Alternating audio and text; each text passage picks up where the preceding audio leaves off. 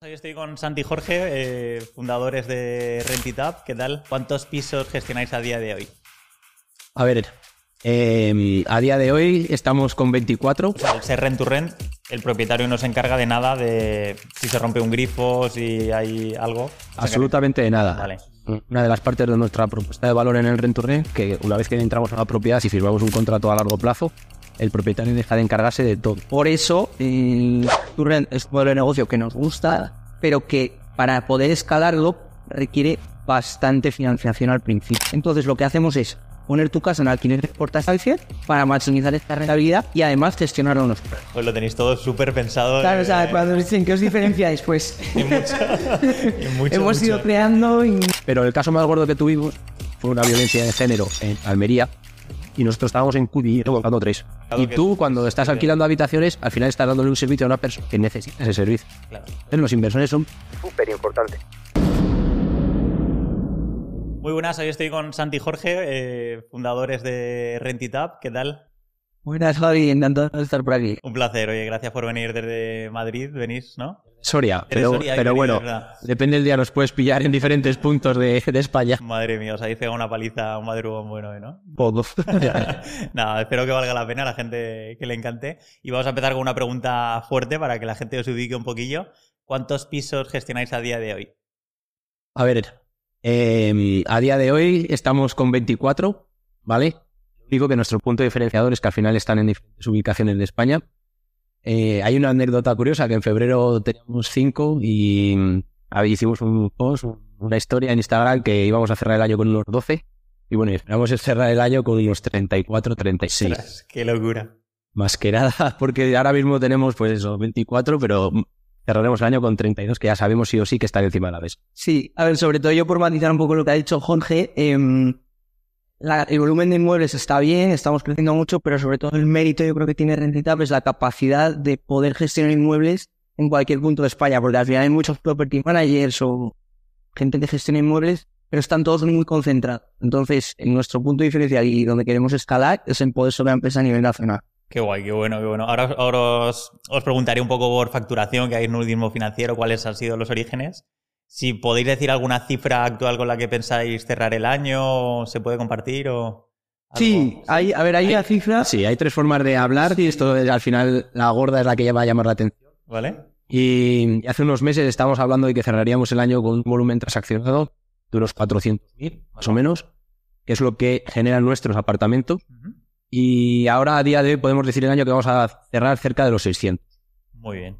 ¿vale? Luego de ahí vale nuestra rentabilidad, que explico Sí. Santi. Sí, que es, es el volumen transaccional es cuánto ha generado los alojamientos que gestionamos, es lo que dice Jorge. Vamos a tocar esos 600 y está, la verdad, está muy, muy bien. El año pasado cerramos con apenas eh, 80 o algo así, aquí el crecimiento está muy bien. Y luego nuestro margen, eh, su- eh, en beneficio de la empresa, es un 20% por alojamiento. ¿Vale? Entonces, la facturación real de la empresa es el 20% de, de los alojamientos. Varía un poquito porque algunos son en propiedad, entonces ahí sí que cobramos los alquileres íntegros, pero para que la gente se pueda hacer una idea de nuestra facturación puede rondar entre el 25 o 20% de esos 600.000, lo cual es un quinto, unos 150, 180 para Espectacular. la empresa. Genial, que bueno, pues ahora vamos por ahí. Vamos, si queréis, un poco al origen, porque el que nos esté viendo dirá, joder, qué suerte han tenido, ¿no? De la noche a la mañana está todo montado ya, pero seguro que habéis pasado mil problemas, mil fracasos, mil éxitos y, y la idea del podcast Sendero Libertad es que la gente se pueda identificar un poco con cada uno de los problemas o errores o aprendizajes que hayáis tenido. Así que si queréis vamos un poco al origen. Eh, edad que tenéis, vosotros sois de Soria, Yo tengo 29 años. Y yo tengo 26. genial, ¿vale? Eh. Dice Jorge. El, el origen de esto siempre lo contamos, eh, la gente que haya escuchado otros podcasts ya lo, nos conoce. Al final nosotros nos conocíamos porque yo tenía un negocio de hostelería y Santi trabajaba conmigo, ¿vale? Y decidimos emprender en un camino juntos en otro negocio de hostelería y con la buena suerte que a los tres meses después de toda la inversión pues nos dio el zapatazo del COVID. Dejamos todo, toda la inversión, dejamos todo el negocio cerrado y bueno, pues al final nos recuperamos, estuvimos trabajando pico y pala con todo, siempre nos hemos reinvertido, siempre hemos crecido y hemos hecho un montón de cosas. Compramos un food truck, siempre nos hemos reinventado muchísimo. Y bueno, pues al final con ciertos beneficios que tenemos en la empresa, lo que no queríamos es eh, no hacer nada con ellos o malgastarlos. Y nos interesaba un poquito el mundo inmobiliario y al final surgió la idea de crear Rentital. Hicimos una formación con Joseba, que Bueno, al principio vamos a matizar. No surgió la idea de crear Rentitap. Vamos a, vamos a invertir en inmuebles y vamos a hacer una formación porque el alquiler de corta estancia parece que es rentable. Vamos sí, Totalmente. A ver, claro. íbamos un poquito perdidos, sí. Bastante, bastante. Lo único que lo hemos acortado, pero sí. Eh, íbamos, queríamos invertir en un inmueble en Madrid. Teníamos esa idea, íbamos mucho en Madrid pues a comprar para el, para el negocio de hostelería y pues a disfrutar también por ahí por el centro. Y nos creaba curiosidad, nos generaba dudas y queríamos invertir en un inmueble. Vale. Entonces, pues al final, después de tomar esa decisión, decidimos formarnos. Nos formamos con lo que, Con con lo que hemos Josema, hablado, que es Josema, que, bueno. que vino aquí al podcast. Sí, es un crack. Y bueno, a partir de ahí, pues llegó a hacer la formación, a crear la marca que es GitHub. Vale. Y bueno, ahora pues diversos proyectos y diverso crecimiento que es en lo que estamos enfocados ahora mismo. Eso es, Muy únicamente nuestro foco ahora mismo está en Rentit. Ya, el, o sea, el tema de la hostelería. No, el eh, tema de la hostelería lo mantenemos. Ah, lo mantenéis, Sí, vale. se- seguimos teniéndolo. Tenemos una chica que lo tenemos delegado, que se llama Patrick, que le damos las gracias porque sin ella no hubiera sido posible llegar hasta aquí, porque la verdad que ella ha estado al pie del cañón en el negocio y nosotros hemos tenido que virar un poco nuestro foco. Muy bien. Entonces, el negocio de hostelería a día de hoy sigue y está Patria. Qué bien. Ostras, qué bien. En No, Soria lo tenéis. Es en nuestro pueblo, es el Almazán. Ah, vale. Sí, sí, sí. Que también, pues eso, lo agradecemos porque la gente de Almazán nos ha ayudado mucho a, a crecer y a llegar a...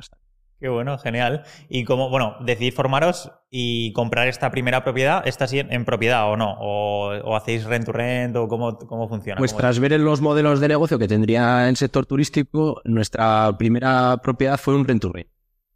Fue una villa en, en Toledo, a 10 minutitos de Toledo.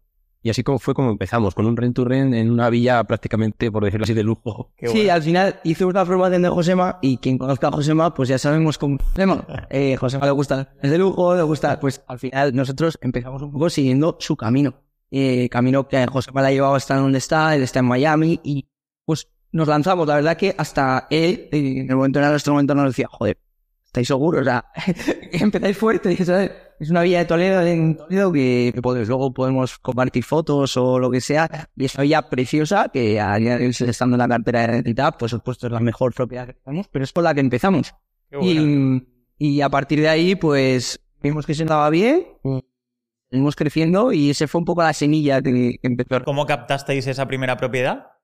Pues esta propiedad hizo yo que acabé Jorge, eh, y la encontró, bueno, la encontramos en Idealista, etcétera.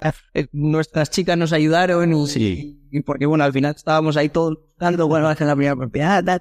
y la encontramos y llamamos, entonces pues, casualmente una inmobiliaria, buah, renturré, imposible, buah, de puta, no, perdón, Sí, no, no, no, quería, no, puede- no, no vamos a, no vamos a poder, está muy bien, encaja en rentabilidad, tal. Y Jorge, en ese momento, pues no se dio por vencido y sigue buscando. Sí, sí, nada, pues hicimos un, un buen branding, una buena imagen de marca. Queremos toda la estructura como que éramos lo- unos profesionales de los pies a la cabeza. Y conseguimos el teléfono del propietario y nos reunimos allí con él en la villa. Qué bueno. Y conseguimos, pues, bueno, eh, conseguimos firmar un contrato a largo plazo con él y esa fue nuestra primera propiedad. Esto si lo escucha el propietario Luismi, pues sí, efectivamente, no teníamos propiedades en ese Colaborábamos con, colaborábamos con. Claro, claro, exacto, exacto. No, es que si llegáis directamente a la primera propiedad y le decís, no tenemos ni idea de esto. Eh, Imagínate una villa, una villa de lujo nueva, sin estrenar, porque estabas en Estaba recién hecha. La ostras. Si una villa de lujo nueva sin estrenar, el propietario allí, eh, dos chavales. que te ven- Bueno, pues al final teníamos, tienes que crear cierta, Claro. cierta imagen. Siempre vendíamos que no era mentira, que colaborábamos con temas, sí, sí. etcétera. Y entonces, bueno, pues nos dio, nos dio pie. También nos facilitó ese tipo de producto era muy complicado que el propietario lo lograra sacar al mercado. Vale. Porque, porque villa, un campo de golf a 15 minutos de Toledo, que para un alquiler eh, tradicional para una familia o para vivir a alguien es complicado. No está en la moraleja, que, hay, que, que está en Madrid. Sí, es una buena ubicación, es excesivamente lujosa. la- luego la distribución tampoco está hecha para una vivienda habitual porque tiene muchos peldaños, tiene estancias demasiado grandes, otras demasiado. Típica vivienda que es ostentosa y lujosa, pero no es tampoco operativa para vivir. Vale. Vale, vale. Y no sé si pueden compartir cifras de esa operación o sí. O por cuánto pretendía, o sea, por cuánto estaba publicado inicialmente para alquiler tradicional y cuánto le terminasteis pagando o cuánto facturáis. Pues vale, de- pues eh, la facturación, eh, digo, facturación de primero y segundo, el, el alquiler era en 1900. Luego ahí hemos ido apretando, no sé qué, 2000. Vale, el alquiler se ha quedado en unos 2000 y esa propiedad actualmente está facturando unos 75, 80 mil euros. Ostras, qué pasada. Eh, siempre, por supuesto, coño. Esto, hay del rent to rent tenemos el coste de alquiler, más el mantenimiento, es una vida de lujo, limpiar, etcétera. Pero bueno, la verdad que en rentabilidad eh, está dejando más o menos como un 80% del valor del alquiler. Qué pasada. Bastante bien. Muy buena. Vale. Muy buena, muy buena rentabilidad esa. Eh, lo- los números es, eh, o sea, al ser rent to rent, el propietario no se encarga de nada de si se rompe un grifo, si hay algo. Absolutamente de nada. Vale. Una de las partes de nuestra propuesta de valor en el rent to rent, que una vez que entramos en la propiedad, si firmamos un contrato a largo plazo, el propietario deja de encargarse de todo. Todo es eh, cualquier rotura de una bombilla, de una nevera. Entonces, es un punto fuerte que tenemos en la empresa de esa propuesta de valor. Y al final, a ciertos propietarios que trabajamos así, le crea una, una tranquilidad durante 5, 6, 10 años, lo que firmemos el contrato absoluta, porque es neto el ingreso que Sí, además que este tipo, este tipo de villas, claro, el propietario no la alquila si la alquila a una familia tiene muchos gastos. Cualquier cosa que se rompa, etcétera, mantenimiento, el jardín, las palmeras, Claro. todo, o sea, al final tiene un costo. Claro, Eso- nosotros ahí tenemos tres, tres equipos. O sea, tenemos equipo de limpieza, tenemos equipo de mantenimiento que se encarga de la piscina y tenemos un jardinero. Ostras, qué Entonces, bueno, el vale. coste operativo de esa propiedad es bastante alto. Claro. Pero bueno, también el margen es... Sí, más o menos para que la gente se haga una idea del rent to rent, pues es más claro. Eh, nosotros siempre intentamos que un tercio se destine al alquiler, otro tercio a gastos y el otro tercio de la facturación sea el beneficio. ¿Vale? Por eso decimos que el alquiler es igual al beneficio más o menos. ¿Vale? Pues si factura, si tenemos 24.000 de alquiler, está facturando unos 75, pues eh, Beneficios serían otros Sí, 24. a gastos tenemos esos 24 también. Ah, Aprox, números muy, muy Sí. gruesos, pero para que la gente se haga una idea de un rent de una villa, cómo puede funcionar. Sí, deberían ser más o menos los números que tienen que barajar para simplificar un rent. Porque si duplicas el alquiler, te estás quedando corto. Porque Claro. la villa facturará 50, no sé. Gastos, Claro, eh, al final el jardinero, lo que dice Jorge, los gastos fijos son muy altos. Claro, Fíjate la luz que pagamos ahí en invierno, calefacción, claro. todo esto. Sí, sí, el mantenimiento en temporada alta en piscina es constantemente. Reserva que sale, reserva que entra, tiene que ir el, personal de mantenimiento a darle la vuelta a toda la limpieza que esté. Porque al final no deja de vender un producto de lujo y tiene que estar perfecto. Claro, claro, claro, sí, entiendo. Y a partir de, esa, de ese inmueble, bueno, ¿qué inversión inicial hicisteis o, si, o qué capital disponíais en Más o menos, nosotros hablaremos de los modelos de negocio que, que tenemos en la empresa, pero nosotros ahí nos gastamos en implementarla más o menos unos 10.000 y es, una- es un baremo que los rent to rent estra- puedes estar entre 5 y 15. Ujú. ¿Por qué? Porque al final, como tú adquieres esa propiedad, a mí me gusta decir como que es tuya durante un plazo de X años, al final tú te tienes que encargar de todo. Te tienes que encargar de la domótica, te tienes que encargar de los desperfectos, de los juegos de sábanas, de los secadores, de cualquier amenity que pongas para el turístico que tú tengas o que creas necesario, eso lo tienes que aportar. Claro, hay que entender que el alquiler turístico no deja de ser un negocio. Entonces tú estás ofreciendo un negocio de hostelería, requiere ciertas inversiones. Más allá de que la casa estaba amueblada, si no, Ostras, sí, claro, porque también hemos entrado en Rent to Rent que al final hemos amueblado la casa entera. Vale. Sí que estaba vacía y habéis tenido que... Amueblar esta habría sido bastante costoso porque para que vaya acorde con... No, es que esta seguramente, si no hubiera estado amueblada, no, hubiéramos, no te, hubiéramos tenido capacidad para entrar, porque Claro. al final amueblar este tipo de propiedad puede ser unos 30 40 mil euros para dejarla acorde a cómo Claro, está. claro, el tipo de mobiliario sí, sí, es verdad. Hemos entrado en otro Rent to Rent, pues que hemos pintado, hemos amueblado todo el piso de cero, hemos dado pequeños retoques, pero al final es un juego de números, o sea, tiene que salir Claro. las cuentas, reprogrameas la inversión en los años del contrato y tiene que salir. Totalmente. ¿Cómo es esa sensación en cuanto ya tenéis todo funcionando, empiezan los inquilinos, empezáis a facturar, todo, veis que todo va bien, va rodando? O sea, ¿qué sensación tenéis de, oye, vamos a por la siguiente ya o...? A ver, nosotros somos muy ambiciosos. ¿Vale? O sea, no- nosotros no paramos, trabajamos los 24 no porque dormimos 6 horas, pero, pero 24 horas al día, entonces no, no paramos. Estamos en un constante trasiego de trabajo y queremos más siempre, en todos los ámbitos. Y bueno, cuando entró la primera propiedad, al final nos habíamos centrado mucho en el modelo del rent to rent. Tenemos más propiedades en rent to rent, pero debido a pues, la financiación que le dan a las nuevas, a las nuevas empresas y a la gente que emprende en España, la, las cantidad de ayudas que, que nos otorgan, pues dejamos un poquito de lado el modelo del rent to rent. Al final lo que te estamos comentando es que al final entras a un rent to rent y solo, aunque esté 100% para entrar, solo en coste operativo de sábanas, cambios de sábanas, toallas, consumibles y tal, mínimo, mínimo, mínimo 5.000 euros, 10.000 euros, vas a meter. Claro. Entonces, claro, a- en un modelo, reci- una empresa recién creada, este modelo, pues escalable es el capital que dispongas, porque Bien, no tienes bien. fin. Claro, es que al final, hasta que tú recuperas esa inversión, por supuesto, la amortizas a 10 años con rent to rent. Pongamos de media son 10.000 euros. ¿Vale? ¿Cuántas propiedades puedes crecer en un año? De esos 10.000 euros, si creces 10 propiedades, son 100.000 euros. Claro, que tienes que tener. Entonces, claro, tienes que tener una cuenta de crédito o un préstamo o un inversor que confíe en ese rent to rent a 5 ayer. Por eso, el rent to rent es un modelo de negocio que nos gusta, pero que para poder escalarlo requiere bastante financiación al principio. Eh, o que tengas una inversión en CAPEX de alguien que... Ahora mismo lo hemos dejado como un poquito al lado.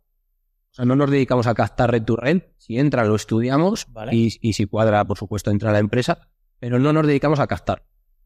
Vale. Por, es- por ese motivo. Claro, vale. Luego os preguntaré un poco sobre con las nuevas legislaciones, o sea, la ley de vivienda y, y objetivos que tienen atacar en este tipo de, de propiedades o negocios.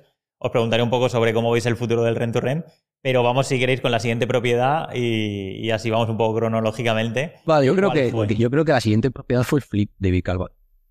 Bueno, sí, Andarán, a- es- andarán ahí. ahí estábamos un poco en la inversión inmobiliaria. Estábamos un poco perdidos. Cuando empezamos estábamos un poco perdidos. Claro, pruebas todo. Yo creo que un poco pruebas todo. Empezamos a escuchar, pues le mandamos un saludo a Germán porque fue uno de los me- nuestros mentores gratuitos porque Germán nos, nos escuchábamos a muchísimos podcasts. ¿Vale? Y bueno, veíamos los, los flips y decíamos, "Joder, nosotros que tenemos poco capital, vamos a intentar hacer una operación para coger un poco de pulmón. Y nos metimos nuestra primera operación, cambio de uso de un local en Madrid. Vale. Lo, por lo que conlleva un cambio de uso, eh, la necesidad Habíamos tocado el mercado inmobiliario. eh, la Y vida. entráis a lo más fácil, ¿no? Directamente. En la vida. Teníamos unos conocidos que nos echaban la mano Vale. y no habíamos tocado el mercado inmobiliario nunca y nos metimos en un cambio de uso. Buah. En, bueno, en Vicálvaro, en Madrid. Claro. Se nos encontramos allí con todo. Tema licencia, ¿no? Sí, más o menos lo tramitamos con el arquitecto, pero luego se solapó con la nueva ley de, de vivienda de Madrid, el tema de los 40 metros. Eh, no existían las ECUs. Conozco las ECUs por, en Madrid. Antes presentabas una declaración de responsabilidad del ayuntamiento y el ayuntamiento tenía que hacer una visita, etcétera. Era todo mucho más lento.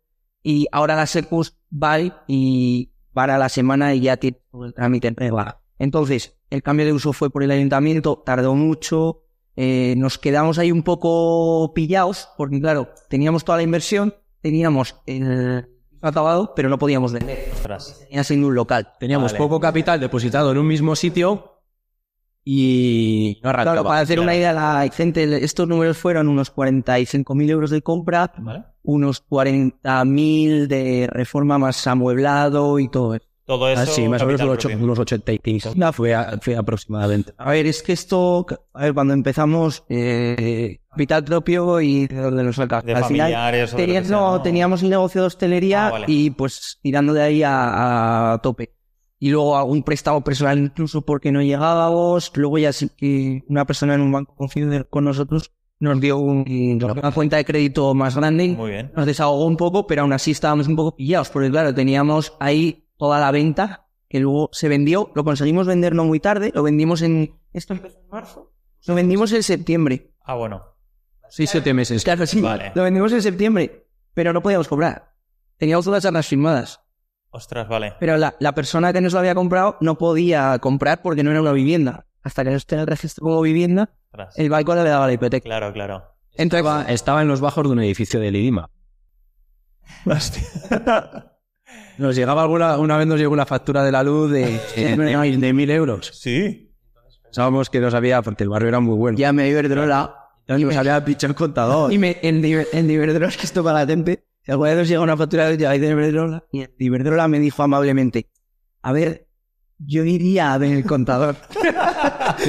Claro, al señor, Iberdrola, al señor Iberdrola hay que decirle, ¿cómo me voy a meter yo ahí a ver el contador? Bueno, a San. Santi casi lo matan ahí un día Sí. de una, sí, sí. La presidenta de la comunidad, una no, la presidenta de la comunidad. Ostras, ¿por qué? Pues porque venía como venía de todos. A ver, imaginaros el tipo de barrio en el que compramos eso, primera operación, estaba Ya, ya ya. allí haciendo una visita. Claro, hice la visita para la venta. Lo compró.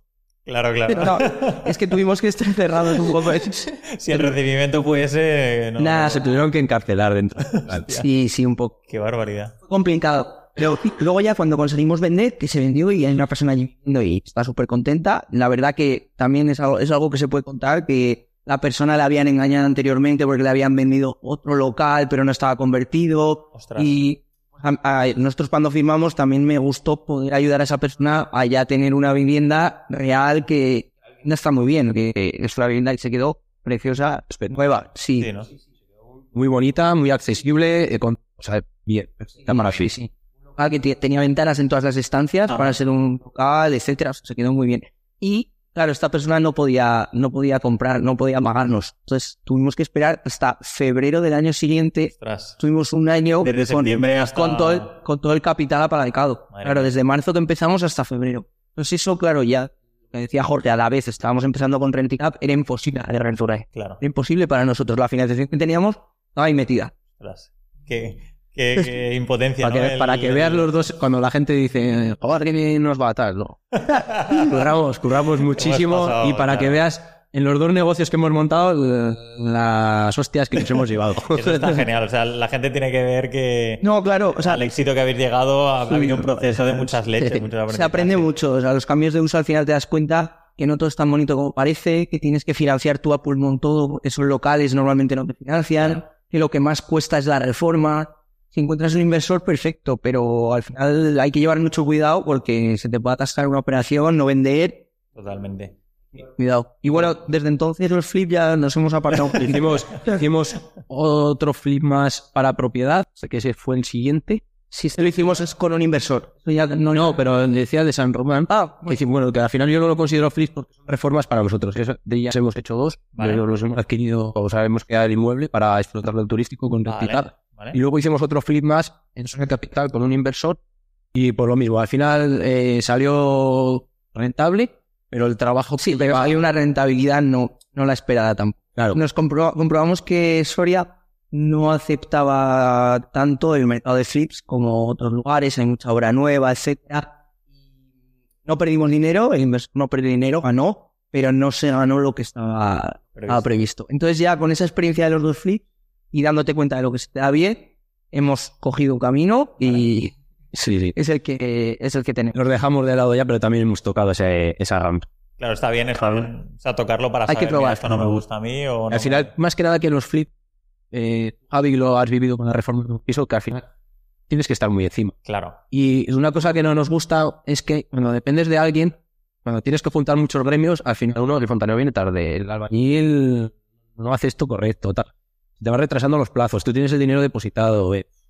total, totalmente. Total, que al final nos hemos centrado en lo que se nos da bien y ya los fritos los hemos abandonado, a no ser que sea, que sí que hace un mesecito que tiramos el que hemos adquirido. Y para nosotros. Para nosotros. Vale. Eso ya sí que... Vale, en lugar de venderlo para ponerlo en Sí, alquiler, para ponerlo en tu- bien. Sí, pero lo que no quiere decir que esté mal los flips. No, no, a no. nosotros no nos, no nos ha encajado porque, pues por diversas circunstancias, nuestra zona, lo que dice Jorge, que es, es más trabajo aparte de Rentitap y al final creo que hay que centrarse en lo que se te bien. Totalmente de acuerdo, la verdad que sí. Hay mil sectores dentro del sector inmobiliario y al final está muy bien tocarlos, pero hay que ser muy bueno yo creo que en, que en uno en concreto.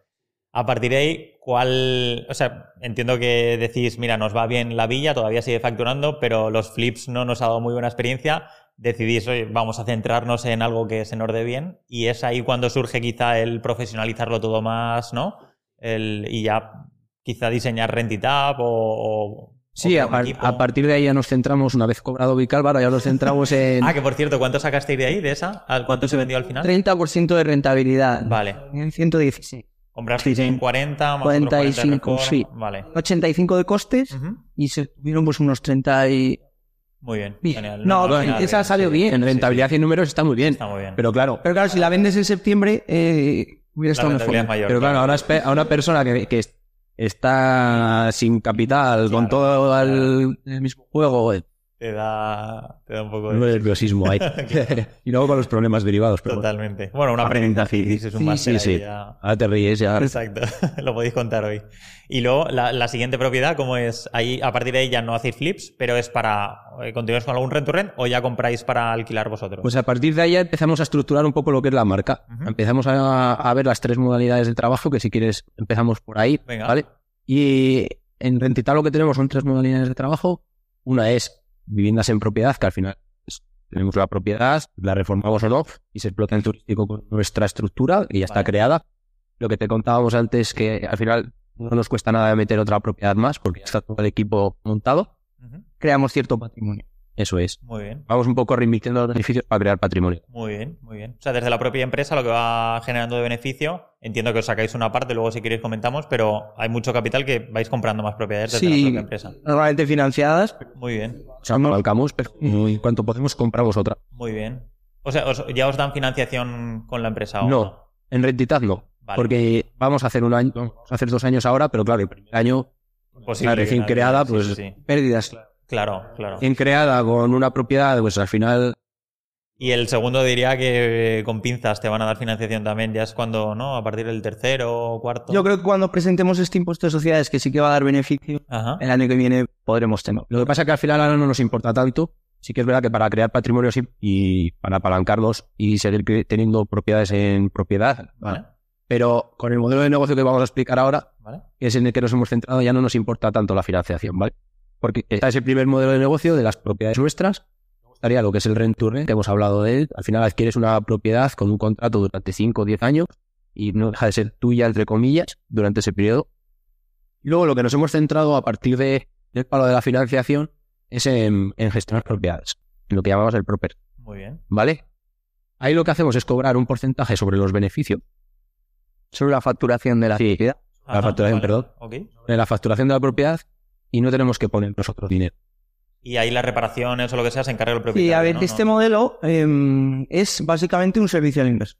Muy bien. Un inversor quiere rentabilizar su propiedad y quiere tener una buena rentabilidad y que además sea pasiva. Entonces intentamos mezclar esos dos objetivos que son los dos objetivos del inversor inmobiliario. Totalmente. Ocuparse lo menos posible y obtener el mayor dinero posible.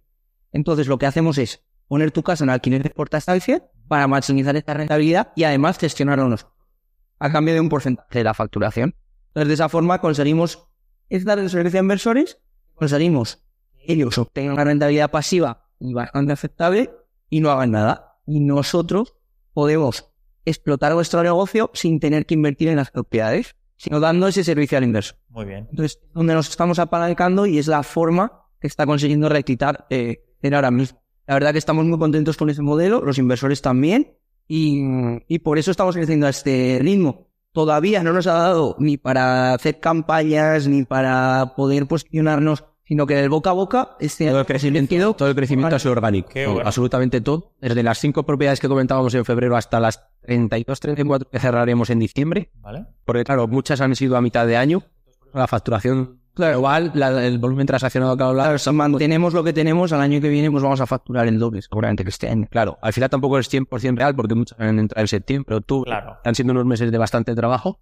Pero eso, 32 propiedades en diciembre con este modelo, pues, Qué pasada, qué pasada. Y son todo eh, alquiler vacacional, no hacéis ninguno eh, habitacional. Eh, Nos gusta más llamarlo de corta estancia. De corta Al final estancia. no deja de ser no deja de ser gente de todo tipo. O sea, nosotros tenemos trabajadores, tenemos de temporalidades hasta de dos o tres meses. Ahora mismo tenemos en zonas costeras. corta media estancia al final es lo que, lo que dimos un servicio al inversor que lo que hacemos es maximizar la rentabilidad de su vivienda exprimiéndola al máximo.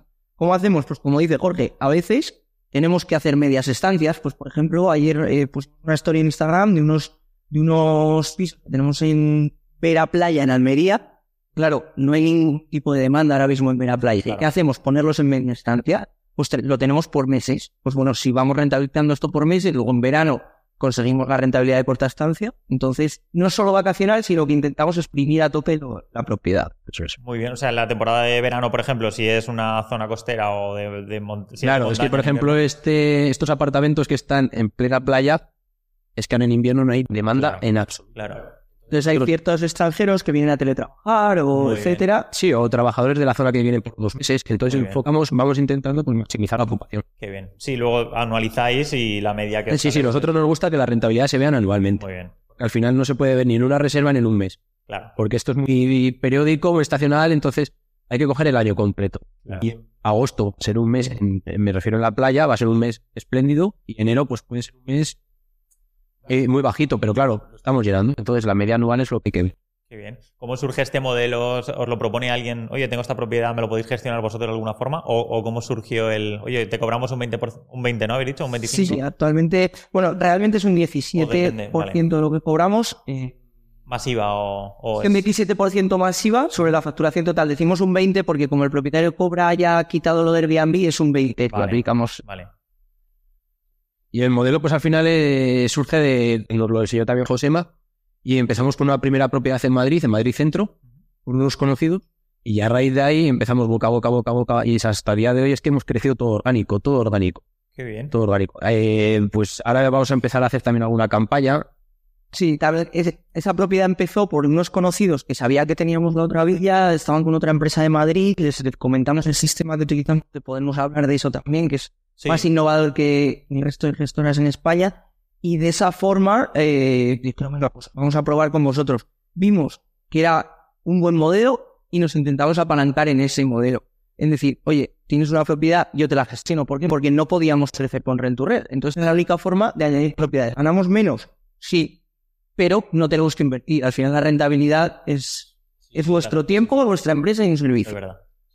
Y a partir de ahí, pues bueno, pues vimos lo que dices Santi, vimos que se nos daba bien, empezó, empezamos a centrarnos en ese modelo y hasta el día de hoy es prácticamente en lo que estamos focalizados, en el proper. ¿Y son propiedades que ya tienen licencia turística o son propiedades normales que están alquiladas por tradicional y vosotros sois los que os encargáis de conseguir esta, esta licencia? Nosotros le ayudamos al propietario a conseguir la licencia. Hay de Vale. todo, hay de todo. Vale. Hay algunas que ya estaban en alquiler turístico, Vale. han cambiado de gestora o el propietario se ha cansado de gestionar. Las que no tienen licencia, que muchas veces nos llaman inversores y quiero comprar o tengo esto, les asesoramos. Muy bien. ¿vale? De todas formas, con las licencias hay mucho, se piensa que es más difícil de lo que es. Realmente, Vale. si tienes el conocimiento, es decir, de se puede o no se puede, pero en muchos lugares se puede. ¿Qué características, por ejemplo, en, en Madrid o, o en Valencia? Es que las licencias eh, van por comunidades autónomas y luego hay restricciones municipales. Vale. Entonces, poner un caso genérico no es, no es óptimo. ¿vale? Si, por ejemplo, en Madrid, que nos gusta En Madrid proyectar ciudad, en. Madrid, ahora lo que han limitado es el acceso independiente. ¿Qué es lo que ha pasado? Que mucha gente se está centrando en comprar bajos comerciales para transformarlos para ponerlo en turístico. Vale. Entonces el pico, o sea, el precio de, de los bajos. Claro, pero, pero realmente, Claro, para sí. que la gente se haga una idea de las licencias, problemas de licencias hay Madrid, en Barcelona, en Valencia, en Sevilla se pueden conseguir, es más complicado, pero se pueden conseguir. Y, y prácticamente ya está. En San Sebastián sí que hay restricciones. Y luego el resto de sitios hay alguna restricción, pero no es muy alta. Si quitamos ciudades, no hay restricción. Vale. Quitamos ciudades, Y luego, si pasamos a un siguiente bloque de pisos o villas, en las villas es muchísimo más fácil conseguirlo. no es que no hay restricciones. Porque Claro. las villas no suele haber prácticamente restricciones. En Baleares estaban poniendo algunas, creo que las que también las han cortado. Pero Vale. en los ya empezamos con Espera, en penínsulas, sí, en península con villas, eh, todo, o con una casa independiente, todo puede tener. Vale. Claro, porque no hay tanta molestia al vecino. Todo excepto que justo en una urbanización esté prohibido. Sí, Vale. un municipio. Pero no vamos a generalizar, pero el 99% puede. Vale. Sí, bueno, en el caso de Toledo. Estaba prohibida la urbanización cuando empezamos a vivir lado, Sí. ya nos acordábamos de ese tema. Sí, lo prohibían, lo que pasa que el propietario tenía bastante mano allí. Vale. Pues echó la mano, sí. Tenía Eh, sí, sí, pero, pero bueno, para que la gente se haga una idea, o sea, se puede conseguir.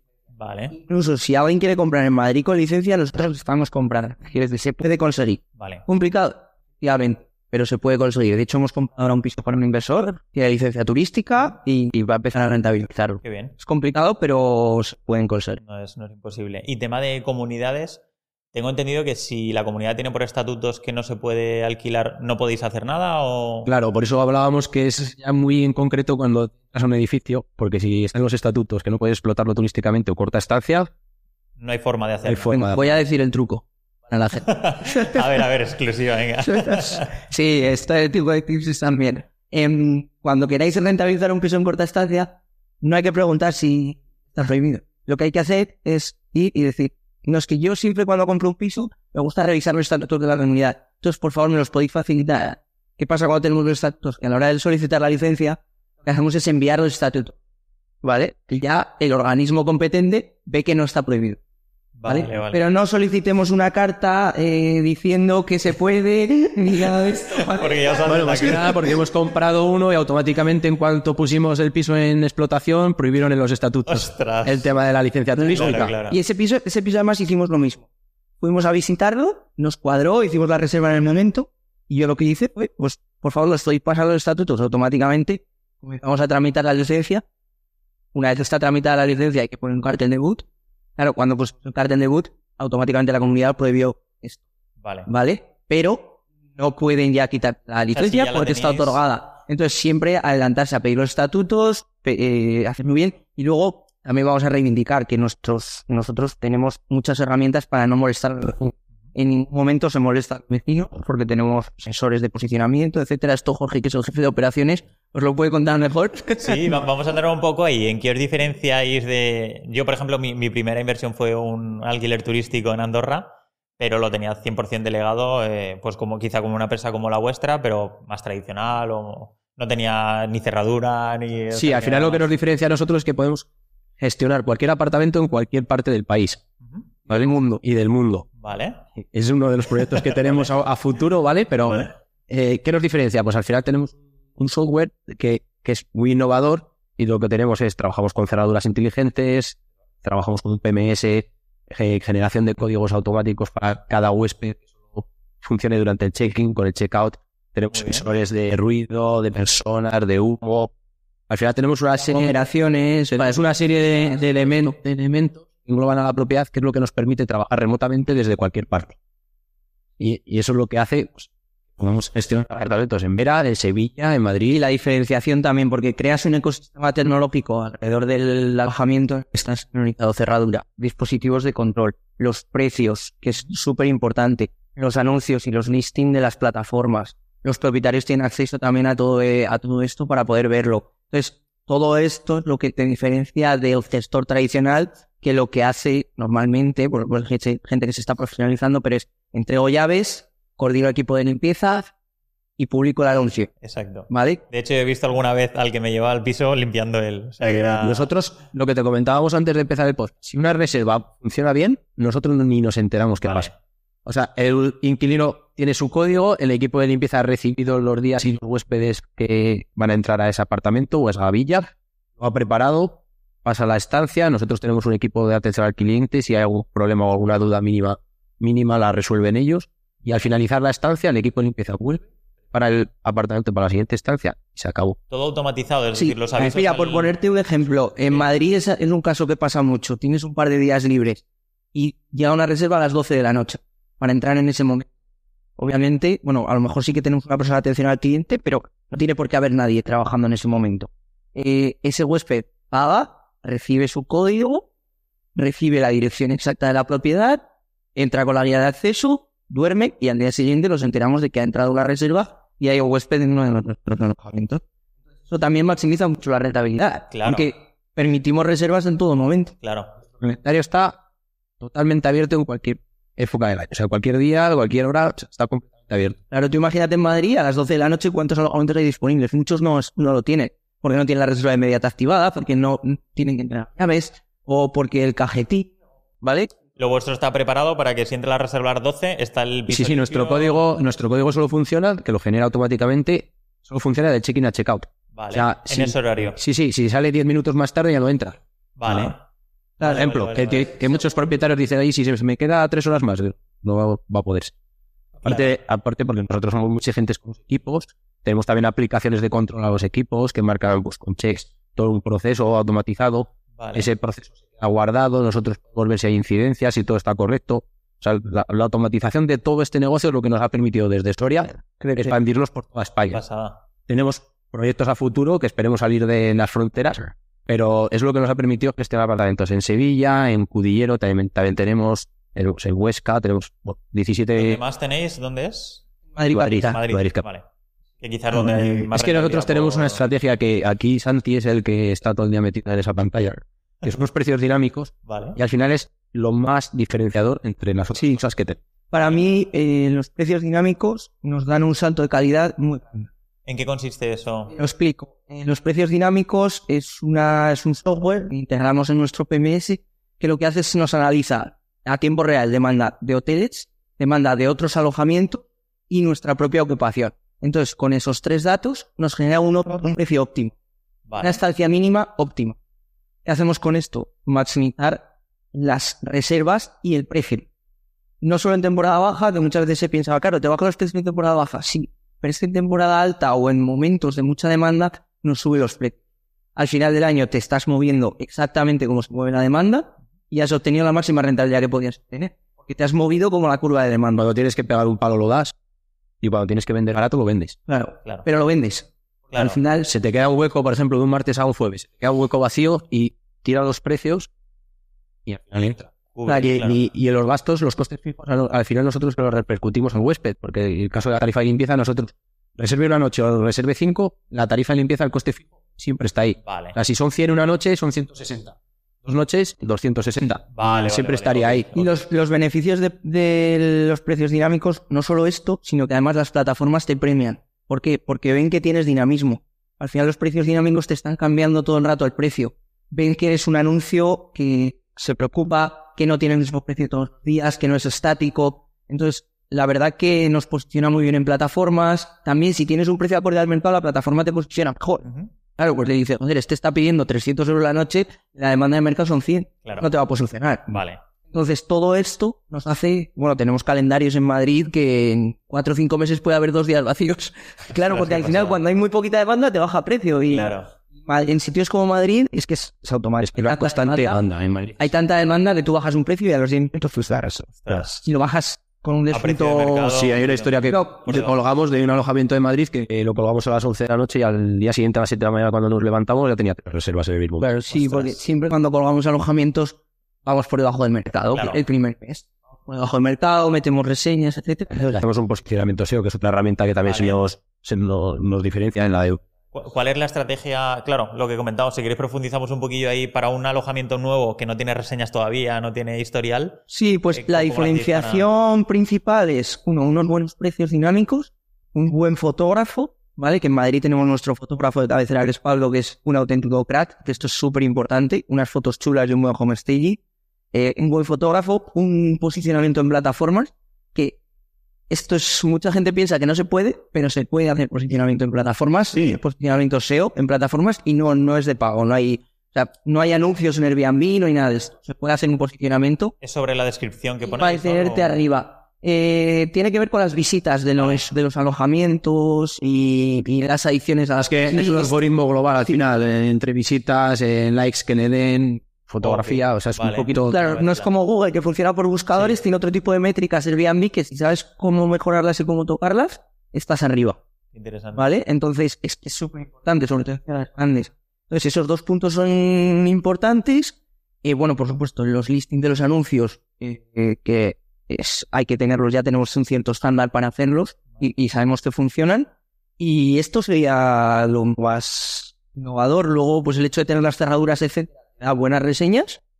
Y, y no molestar a los vecinos con los de domótica te da eh, a largo plazo también buena relación. Y eso es la principal diferenciación, todo el ecosistema tecnológico. Es que hemos dicho rápido, pero son muchas aplicaciones y mucho software mm, Sí, al final se, se dice rápido y fácil, pero bueno, es un- una estructura amplia que al final nos crea rentita para posicionarnos y poder controlar todas las cosas. Sí, en la, en la web nuestra para propietarios se puede ver un poco todas estas herramientas con las que trabajamos y, y bueno, ahí analizamos, analizamos propiedades si a alguien le interesa. Tenemos una tabla en la que tenéis una propiedad de alquiler de constancia, le podemos ver cuánto puede facturar, que es un poco el servicio que damos. Genial. Y tema de cerraduras me interesa bastante porque yo desde que entré en habitaciones estaba ahí indagando y, he- y he dado un poco con la forma en la que es más automatizado todo. Nosotros trabajamos con la misma que trabajas, Javi, que es, ¿Ah, con, sí? que es con Lucky. Vale, qué bueno. Pero hay varias, eh, eh, sabemos de más modelos, pero nosotros al final nos hemos habituado a Nuki. Tenemos todo en una misma plataforma, tenemos, eh, bueno, tenemos bastante buena relación con ella, tenemos un soporte de mantenimiento y un soporte técnico bastante, bastante bueno. Ya, por decirlo así, al final somos como socios, ¿sabes? somos bastante buenos clientes, entonces ya nos tratan muy bien. Bueno. Y, y al final es una herramienta sencilla, es práctica, funciona muy bien, duradera. No queremos cambiar. Tema de baterías, ¿cómo lo habéis gestionado? Mira, justo lo hablábamos, nos Vale. hemos tomado café antes y y hablábamos bien todas las baterías. Vale. Pues mira, ahora mismo, eh, como nosotros, pues bueno, tenemos 24, pues vamos viendo un poco el control de todo. Pero como esto al final es algo que queremos escalar a niveles grandes, ¿vale? Y viendo ah, el crecimiento de este año, pues hay que empezar a hacer ciertos procesos que estamos creando ya para, para que no, se nos, nos- no nos arrolle el crecimiento. Lo que nosotros hacemos es en los checklists de control de limpieza, eh, todos los días al entrar al alojamiento, que pongan a cargarlo. Muy bien. Sí que es verdad que, la, que hay dos tipos de Nuki. La que lleva batería integrada consume más batería y da más dolores de cabeza. La básica La es muy pilas. duradera. Vale. Es muy duradera. Vale. Esa Pero- lo único que hay que poner el bridge aparte, ¿no? Y va pilas, claro, Y va pilas. y va a pilas. Y el, el bridge va a la luz y no, Sí, no hay es ningún verdad, problema. es verdad. A ver, el Bridge en teoría no lo deben tocar nadie. te pone en un sitio que no lo vea la gente y ya está. Porque vosotros tenéis también el del portal, el opener. Claro, es que esto va en función de las propiedades. Vale. Yo cuando me llega una propiedad ya analizo. Digo, ¿tiene portero no tiene portero? ¿Entrada única? Ah, ¿No tiene entrada única? Claro, si, tiene- si estamos hablando de un piso que vamos a poner una segunda planta y tiene portero, hay que comprar los tres elementos. Vale. Si estamos hablando de una villa, solo hay que comprar una cerradura inteligente. Claro. La de batería, la, la Pro. Vale, vale, vale. Sí, porque la otra, eh, o sea, lo del opener me di cuenta en la última que hacía falta el bridge igualmente, entonces no tiene sentido comprar la, Claro. la última. Claro, si tú tienes portero automático, te sale más rentable comprar los tres accesorios, Ajá. el bridge, el opener y la Nuki básica. Si tú tienes entrada independiente, con la Nuki Pro haces todo. Qué bueno. Qué bueno, o sea, habéis A ver, ya- Luego puedes También- más elementos. También el tema, del- el tema del wifi es importante en apartamentos turísticos, pero para gente que haga habitaciones o quiera tener una cerradura, o para casa, gente que puede tenerla para casa, al final tienes también conexión Bluetooth. Entonces, cuando tú estás allí, puedes abrir por el teléfono en Bluetooth. Sí. Si, si es para personas que no están o que quieres abrir desde otro lugar que, que es wifi, pero se puede usar solo con Bluetooth también. Está A ver, a nosotros necesitamos wifi. Claro, mirar, la- el, Claro, sí. mirar los códigos únicos funciona con wifi que lo envía el PMS. Claro. Vale, o sea, conectáis, digamos. Está todo sincronizado. Claro, por así decirlo, para que la gente se haga una idea. Tú reservas en Airbnb, te llega un mensaje, le avisa a nuestro PMS, que es como el ecosistema tecnológico, y el PMS le avisa a Nuki que tiene que crear un código, Nuki lo, con las fechas, Nuki lo crea y lo devuelve al, al huésped. Qué pasada. Cada reserva recibe mensajes automáticos al momento de reservar a los dos días antes. Sí, el, el tema del envío de los DNIs a la Claro, policía, también. También lo hacemos automático. El tema de envío Vale, eh, vale. los datos que hay que enviar por huésped a hospederías. le llega un link al web. Llega un link al huésped de un mensaje automático y lo envía también a través de la plataforma ¿Y que si, si sí, no hace el check-in ese o...? nos salta un error al correo. Vale, ok. A través del PMS le envía el link eh, para, para hacer el, Claro. la alta a las hospederías. Llega todo. O sea, Si no lo nosotros, hiciera, no, no- no le llega el SMS. con el nosotros mandamos cinco reservas, o sea, cinco mensajes en cada reserva y lo que si todo va bien, no debemos enterarnos de que ha habido un huésped. Luego también vas mejorando, porque si en una propiedad siempre se da el- la misma pregunta, pues ya se incluyen ese los mensajes y ya está. Si tenemos una guía del huésped que le llega en un link y en un mensaje también, y en esa guía del huésped pues tenemos cómo entrar, el- la contraseña del wifi, eh, puntos de interés de la zona, restaurantes cercanos, eh, no sé, todo lo que Es una web app, una web app que tiene durante su estancia Ujú. la dirección del inmueble y lo que dice toda la información que puedan necesitar. Una curiosidad así un poco tonta, pues un punto donde tirar la basura, que hay alguna, algún alojamiento en el centro de la ciudad que está un poco complicado. Pues le incluimos un link a Maps para que vaya, ¿eh? para que vaya directamente al contenedor. Joder, lo tenéis todo súper pensado. Claro, o sea, eh, cuando dicen que os diferenciáis, pues en mucho- en mucho, hemos mucho. ido creando y al final todas estas cosas los huéspedes también lo, normalmente lo agradecen. Normalmente, ¿vale? Porque, eh, y los propietarios más, porque el, hecho de que vean una gestión profesional y, y haya, vean que hay Claro. una empresa que Sería- se preocupa porque nuestro principal cliente es que el inversor gane dinero. Entonces, si el huésped está bien, vamos a tener más huéspedes, vamos a poder cobrar más y el inversor va a ganar más dinero y a lo mejor le interesa comprar otra propiedad para, que, para poner fondos de alquiler. Y nosotros somos los mayores interesados en que se generen cuanto más beneficios mejor, porque vamos a porcentaje. Claro, claro, Hay claro. muchos inversores que al principio, joder, nosotros nos interesa alquilarla cuanto más mejor. Porque al final vamos a beneficio, o sea, vamos a, a facturación. Claro, claro. o sea, cuanto más se facture, más ganáis vosotros. Lógicamente, o sea, a nosotros nos Interesa- exprimir la naranja al máximo. Totalmente. Al máximo. Totalmente. Y tema de mm, eh, limpieza, eh, sábanas, o sea, lavandería, todo eso. Inicialmente, si solo, por ejemplo, os entra una propiedad en una ciudad en la que solo tenéis esa, entiendo que no creáis un equipo, sino que lo subcontratáis o. Nosotros nos gusta subcontratarnos siempre. O sea. No tenemos personal interno para esas labores. Ok, vale. Por tema de, pues al final, pues como tenemos mm, en Madrid podríamos, pero es que no lo vemos óptimo. Vale. Al final, ya sabemos cómo está España, lo que cuesta contratar a un empleado. eh, que una diga, Pensaba que era gratis eso, ¿no? eh, sí, eso, no vamos, te he tirado aquí desmadre. Al final, que no te vaya un día a trabajar, que te deje la parada hecha. Nosotros subcontratamos siempre esas labores. El personal interno de la empresa, ahora hablaré. Y luego también por lo que dice Javi, porque al final empiezas en, zonas, y empiezas con uno o dos alojamientos. Ahora hay ciertos sitios que a lo mejor sí podríamos tener un equipo. Pero es que es, es contraproducente. Al final, el equipo es externo, le puedes exigir más. Claro. Eh, ellos tienen sus propios equipos, cada día mandan a una persona y empieza, ellos gestionan quién libra un día, quién libra otro. Este, es más Es que al final, si queremos automatizarlo tanto, es la mejor forma, porque lo que decimos, le llega un mail con cada reserva. Ellos sabrán lo que hacen. Nosotros tenemos que estar el checklist hecho de la salida del huésped, cómo se deja el apartamento, y no tenemos que recibir una queja de que ha faltado algo. ¿Os tienen que mandar algún registro fotográfico o algo? Sí, ¿no? tenemos También. una aplicación que lo que nos hace, eh, bueno, sincronizado todo con el PMS, que nos hace un checklist con los puntos base, eso lo haces manualmente, lo que quieres que revisen en cada apartamento, y le puedes poner registro fotográfico o, Puedes lo que o inventario de café y le Claro. puedes pedir lo que quieras. Vale. Tampoco se puede abusar porque si no, pues están Una hora marcando tics. Claro. ahí, ¿sabes? Y, y luego otro punto también de subcontratarlo es que si tú tienes una persona no puedes externalizar el coste. Es decir, el inquilino paga un coste de limpieza. Nosotros pactamos con la empresa de limpieza. Cada vez que se hace una limpieza, tanto precio. Y cada huésped que entra paga una tarifa de limpieza. Entonces, para nosotros es algo neutro, que solo tenemos que gestionar. De ahí el asumís que no ganáis dinero ni- Claro, ni perdéis. no, es un servicio que damos al inversor. O sea, nuestro coste es el 20%, pero luego eh, la limpieza la paga el propietario, por supuesto, pero nosotros se lo gestionamos, se lo coordinamos, pero paga lo que cuesta. Entonces, de esa forma, eh, no asumimos un coste de una persona o de un equipo que puede que no haya reserva Claro, o haya más de las horas que tiene, o al final es un coste 100% variable. claro. Cuando empezamos en este negocio es que pensábamos que esa parte iba a ser más fácil el encontrar una empresa de limpieza que se dedicara a apartamentos turísticos, sí. Y sí que nos a- se nos atraganta en ciertas ubicaciones un poco. Pues al final hay que limpiar en festivos, hay que limpiar... También somos exigentes. Entonces, no es lo mismo una persona particular que encuentra a otro particular y se limpia y tal, igual que no tener la reserva inmediata activada, que, claro, nosotros somos exigentes, ¿no? Si Total. domingos son El domingos. calendario está abierto siempre. Vale. Si un domingo la siguiente reserva entra un miércoles, ya, pero la fomento tiene que ir listo porque puede entrar una reserva de última hora Vale, vale. O para sea, la noche del, domingo. se programa con la salida y no con la llegada. de Exacto. Qué sí, bueno. Claro, así lo tenéis listo. Si, pasan muchos días, esto no suele pasar, pero puede pasar en alguna propiedad que haya poca demanda ahora en, meses de temporada baja. Y lo que hacemos, van a repasar un poquito por subir a polvo o algo, pero de normal, para poder tener la reserva inmediata activada, la salida se limpia. Siempre. Qué pasada. Estoy alucinando con, con todo lo que habéis diseñado. ¿Eres, eh, ¿eres informático tú o...? No, no, no. no. Vale. En- nadie, nadie. Santi, Ninguno, Santi vale. es el que se nos va bien la, la IA. Está, está haciendo. Vale. Bueno, estoy bastante friki con la Está todo el día metido. Digo, ¿qué haces? Ni mira lo que he creado. tal.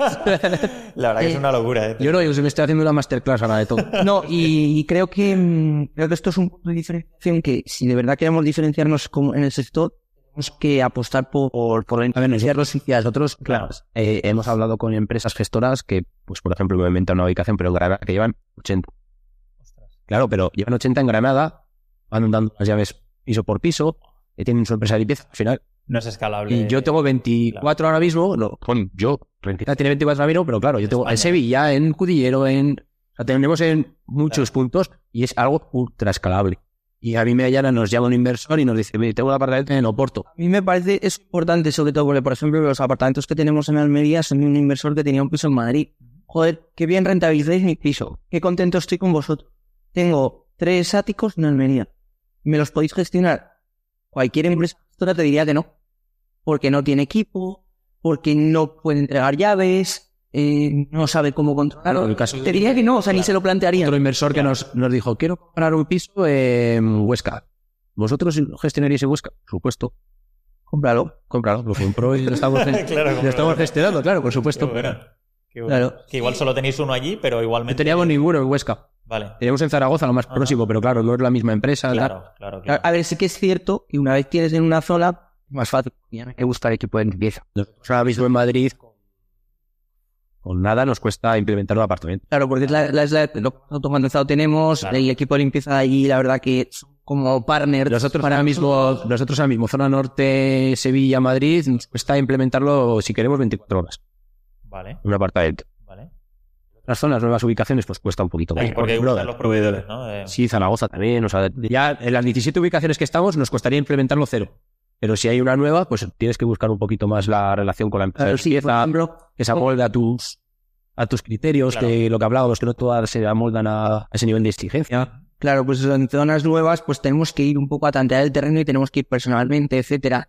En otras zonas, pues no, realmente no, no tenemos prácticamente qué hacer porque ya está el equipo de limpieza allí y tenemos una persona en la zona. Entiendo que la faena gorda es al principio, cuando captáis el piso, ¿no? Hasta pues adecuarlo, Sí, colocar el, las cerraduras. el trabajo fuerte es la implementación. Que, pues bueno, pues hay que ir a ver el piso, hacer un poco un listado pues para colgar el anuncio, para hacer el listing. Al final tienes que tener todo perfecto porque es muy exigente. Airbnb se está poniendo ultra exigente. y poner cerraduras, hacer un poquito de staging, la sesión de fotografía. una vez que está colgado el listing y estamos trabajando, la- de hecho, en, Villa, en la villa de Toledo nos pegamos los meses sin ir, o sea, seis, ocho meses sin ir. Eh, Llegamos por allí, vemos un poco de improviso todo, está bien, claro, nos vamos. Bien. Sí, hay propiedades Claro. en las que hemos estado una vez. Sí. Hay muchas. Pues que ni te acuerdas de cómo es, ¿no? Por las fotos. veces- tenemos Sí, porque tengo las fotos. tenemos, tenemos vídeos, porque nos gusta documentar todo en vídeos y fotos, las fotos del anuncio, pero luego un, un vídeo artesanal. Mira, pues aquí hay un horno, aquí no sé qué, pues para también, cuando entra una persona de atención al cliente, también tengo una base, porque claro, una persona de atención al cliente no me la voy a llevar en coche. Tengo una ruta por España a ver todos los alojamientos. Claro, claro. Y, y sí que tenemos vídeos, pero veces que hay que mirarlos. Ostras. O sea, Y tus chicas están todas, porque yo en alguna claro, es que me dedico más, yo, yo me dedico más a la parte operativa, a la gestión Vale. de equipos, Vale. y Santi lleva más pues el tema de financi- eh, financiero, de operación de pues con los Sí, nada, está, está ahí en ChatGPT todo, todo. Santi no trabaja. Dice que trabaja, pero echa GPT lo que hace todo. ¿no? Es para es, sería el CEO y el CEO. Muy bien, muy bien, No. Jorge al final es más manitas Ajá. y se ha dedicado más pues a, dar las cerraduras, todas estas cosas. Entonces, al final es el que es el que ha ido creando esa, esa operativa para poder tener los pisos, porque hay cosas que hay que hacer en la zona. Pero yo me lo grabo porque Santi tiene que saber cómo es, la- las personas de al cliente tienen que saber cómo es. Y luego porque hay veces que de verdad hay preguntas que jamás te esperarías que te haga un huésped. Eh, en el cuarto de baño hay una repisita de escalón pequeño en el... A ver, a ver, a ver. A ver, eh, entonces, claro, tienes que ir, no, no hay un escalón en el baño. Ostras, vale, vale. Claro, ya se sale de lo automatizado. ver, hay, ¿no? hay preguntas que de verdad son eh, espectaculares.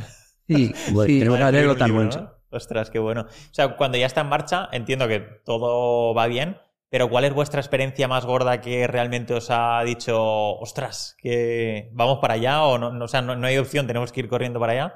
Es que ir- eso, eso nos lo dice mucha gente. Ir, nunca vas a ir. ¿Por No. qué? Porque si pasa algo grave, yo no lo voy a resolver. Yo no soy bombero. No soy cerrajero tampoco. Vale. Eh, entonces, Quiero decir, nosotros tenemos, ya hemos aprendido, los primeros lo hacíamos, pero hemos aprendido también a poner un sistema de seguridad de, pues, si acaso en la cerradura o si acaso pasan cosas, pues, ¿vale? Hacemos ciertas cosas ya que nos quitan, que nos quitan responsabilidades o, Sí. ¿vale? Pero el caso más gordo que tuvimos fue una violencia de género en Almería y nosotros estábamos en Cudillero buscando tres. Ostras. O sea, no es que estuviéramos en Soria, es que estábamos en Cudillero. Pues, ¿Qué pasa? Pues al final a las 7 de la mañana los pilló levantados, pues hicimos todo lo posible por arreglarlo. Se arregló. A las 10 de la mañana estaba solucionado y ya está. Nosotros no íbamos a ir allí. Estuviéramos o no, no, no tenía sentido. O sea, No, otra, otra muy gorda que nos pasó también, em, una vez un- unos huéspedes llegaron y habían cortado la luz del alojamiento. No había luz. En el edificio, en el... o- En el piso. Ah, vale. Eh, pues no había. las empresas estas grandes, pues como son contestadores automáticos, pues habían puesto el número de cuenta mal. Ostras, vale, vale. Entonces, pues, No se eh, pudo cargar claro, no y- llegaban los recibos, tres meses se pegó. No se enteraron los propietarios de que nos estaban cobrando los recibos, pues bueno, al final que cortaron. Vale. Y ahora hay los huéspedes y no hay luz. Ostras. Y claro, lo mismo. Yo podía haber ido para allá. Yo de hecho estaba en Madrid y esto pasó en Madrid, pero yo no fui porque yo no podíamos hacer nada. Ahora quiero decir, no hay luz. ¿Cuál es la solución más grave que te puede pasar en este negocio? Pues. Cogimos, me puse a buscar eh, un alojamiento cercano que viera la gente, les pagamos otro alojamiento y ya está. Vale. Eso es lo más grave que te puede pasar. Sí, pero que, que lo Y reubicaciones, Ubiques y ya está. Claro. y reubicaciones hemos tenido Es que a porcentaje, a porcentaje de reservas, que no sé cuántas llevábamos, pero se puede mirar en el PMS, pero bueno, serán 600 o una, una barbaridad esta de ellas. Y bueno, es igual, pero por ejemplo, tenemos problemáticas, tenemos un 2% y del cual del 2% un 0,2 serán grandes. Las reubicaciones, Sí, sí, sí. una. ¿Sabes? Serán enormes. Reubicaciones, una de la violencia de género. Sí, eso fue una movida que pues no teníamos ni nosotros la culpa ni forma de solucionar. Ya está. Sí, pero mentalmente a todo el mundo le pasará, sobre todo al principio, es, ostras, si tengo el inmueble cerca, si pasa algo, estoy ahí. Pero no puedes hacer nada tampoco. Nosotros, verdad, tenemos, verdad, nosotros tenemos esas exigencias con los equipos que tenemos en la zona. Parte de esas de esos problemas también nos lo soluciona nuestro equipo. Claro, Claro, qué bien. Claro, es que- a ver, sí que puede haber un caso que haya que ir, pues lo que dice el Jorge, que esté pasando eh, algo grave o haya que ir a llevar algo por falta o lo que sea, pues vale. Ujú. O sea, por ejemplo, si entra un inquilino y se le rompe, no sé, eh, la vitro, no deja de funcionar, vosotros tenéis ya el, el el mantenimiento de- de la zona ¿Vale? o la empresa de limpieza que conoce al equipo de mantenimiento con el que normalmente trabaja, ten en cuenta, nosotros intentamos trabajar con empresas de limpieza que se dedican a apartamentos turísticos. Vale. Entonces, si se dedican a apartamentos turísticos, pueden tener un conocido que trabaja en el mantenimiento. Muy bien. Entonces, esos problemas, yo no voy a ir a cambiar una vitrocerámica a Sevilla.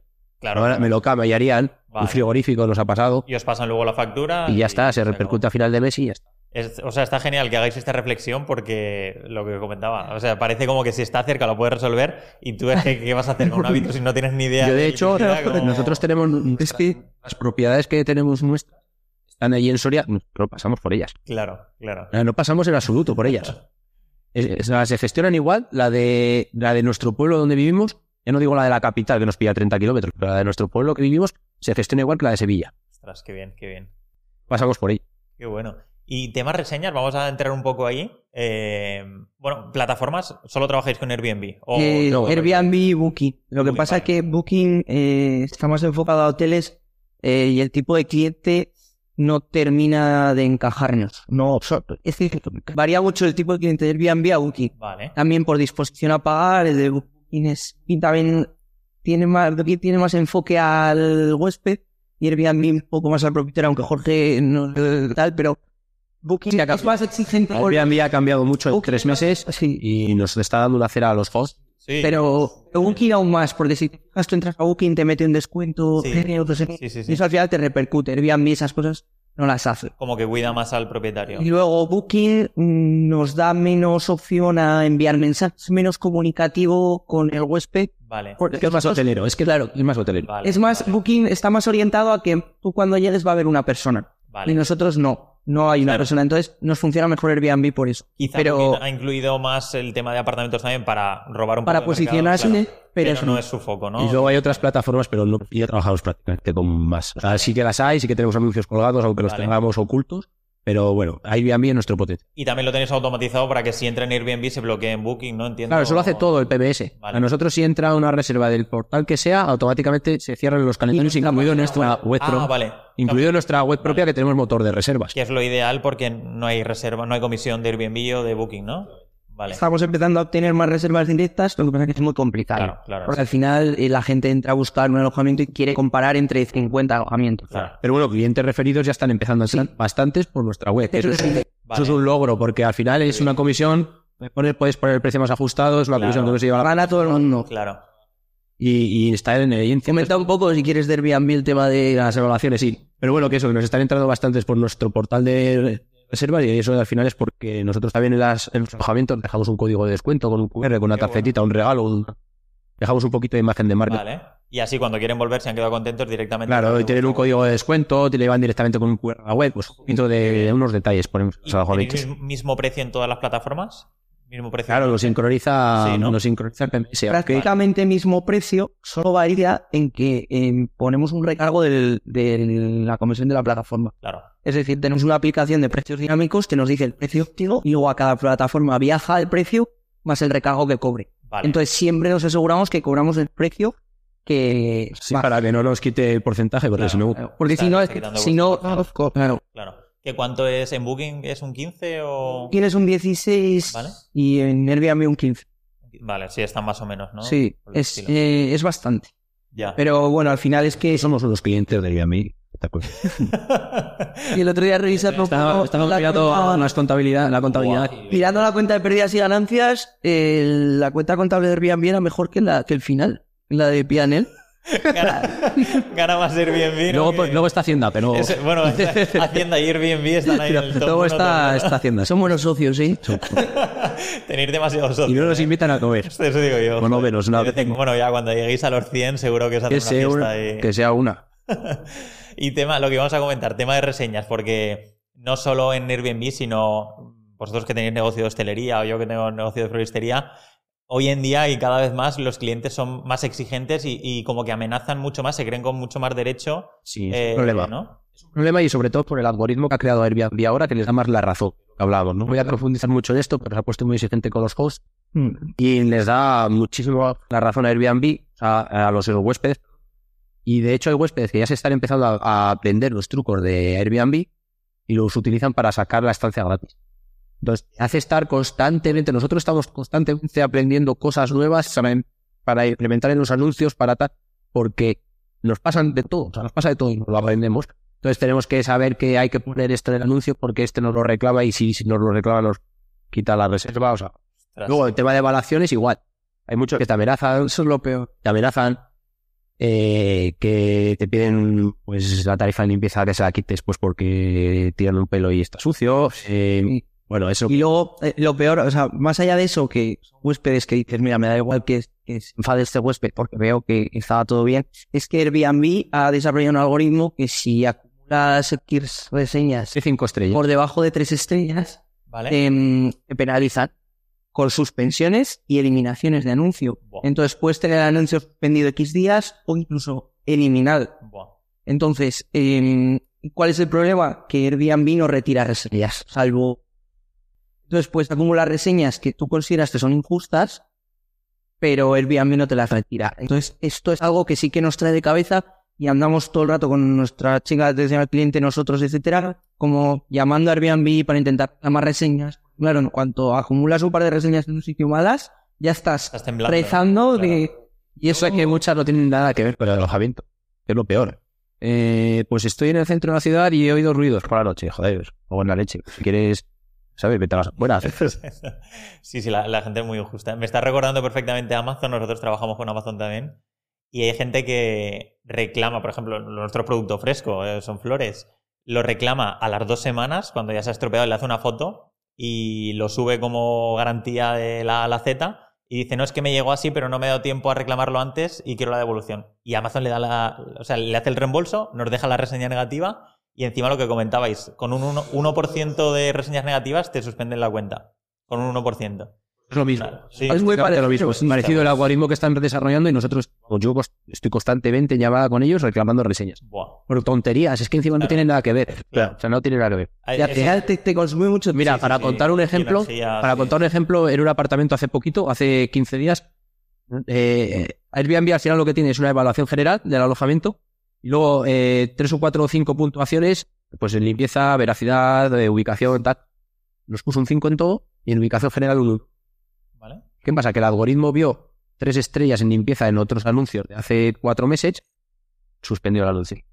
Nada, ya a Airbnb le digo, pero ¿no ven ustedes que está perfecto, que se ha Claro. equivocado el señor? Ya, pero es que tiene que contactar usted con el señor para que retire esta reseña. Le digo, sí, está usted que eh, el señor va a llamar a Airbnb 15 minutos de contestador para que me retiren a mí una reseña. Ostras, claro. Claro, se equivocó en vez de darle un 5 de un 1. Y ya con Porque eso- había puesto un 5 en todo, pero en la Claro. global pues un 1.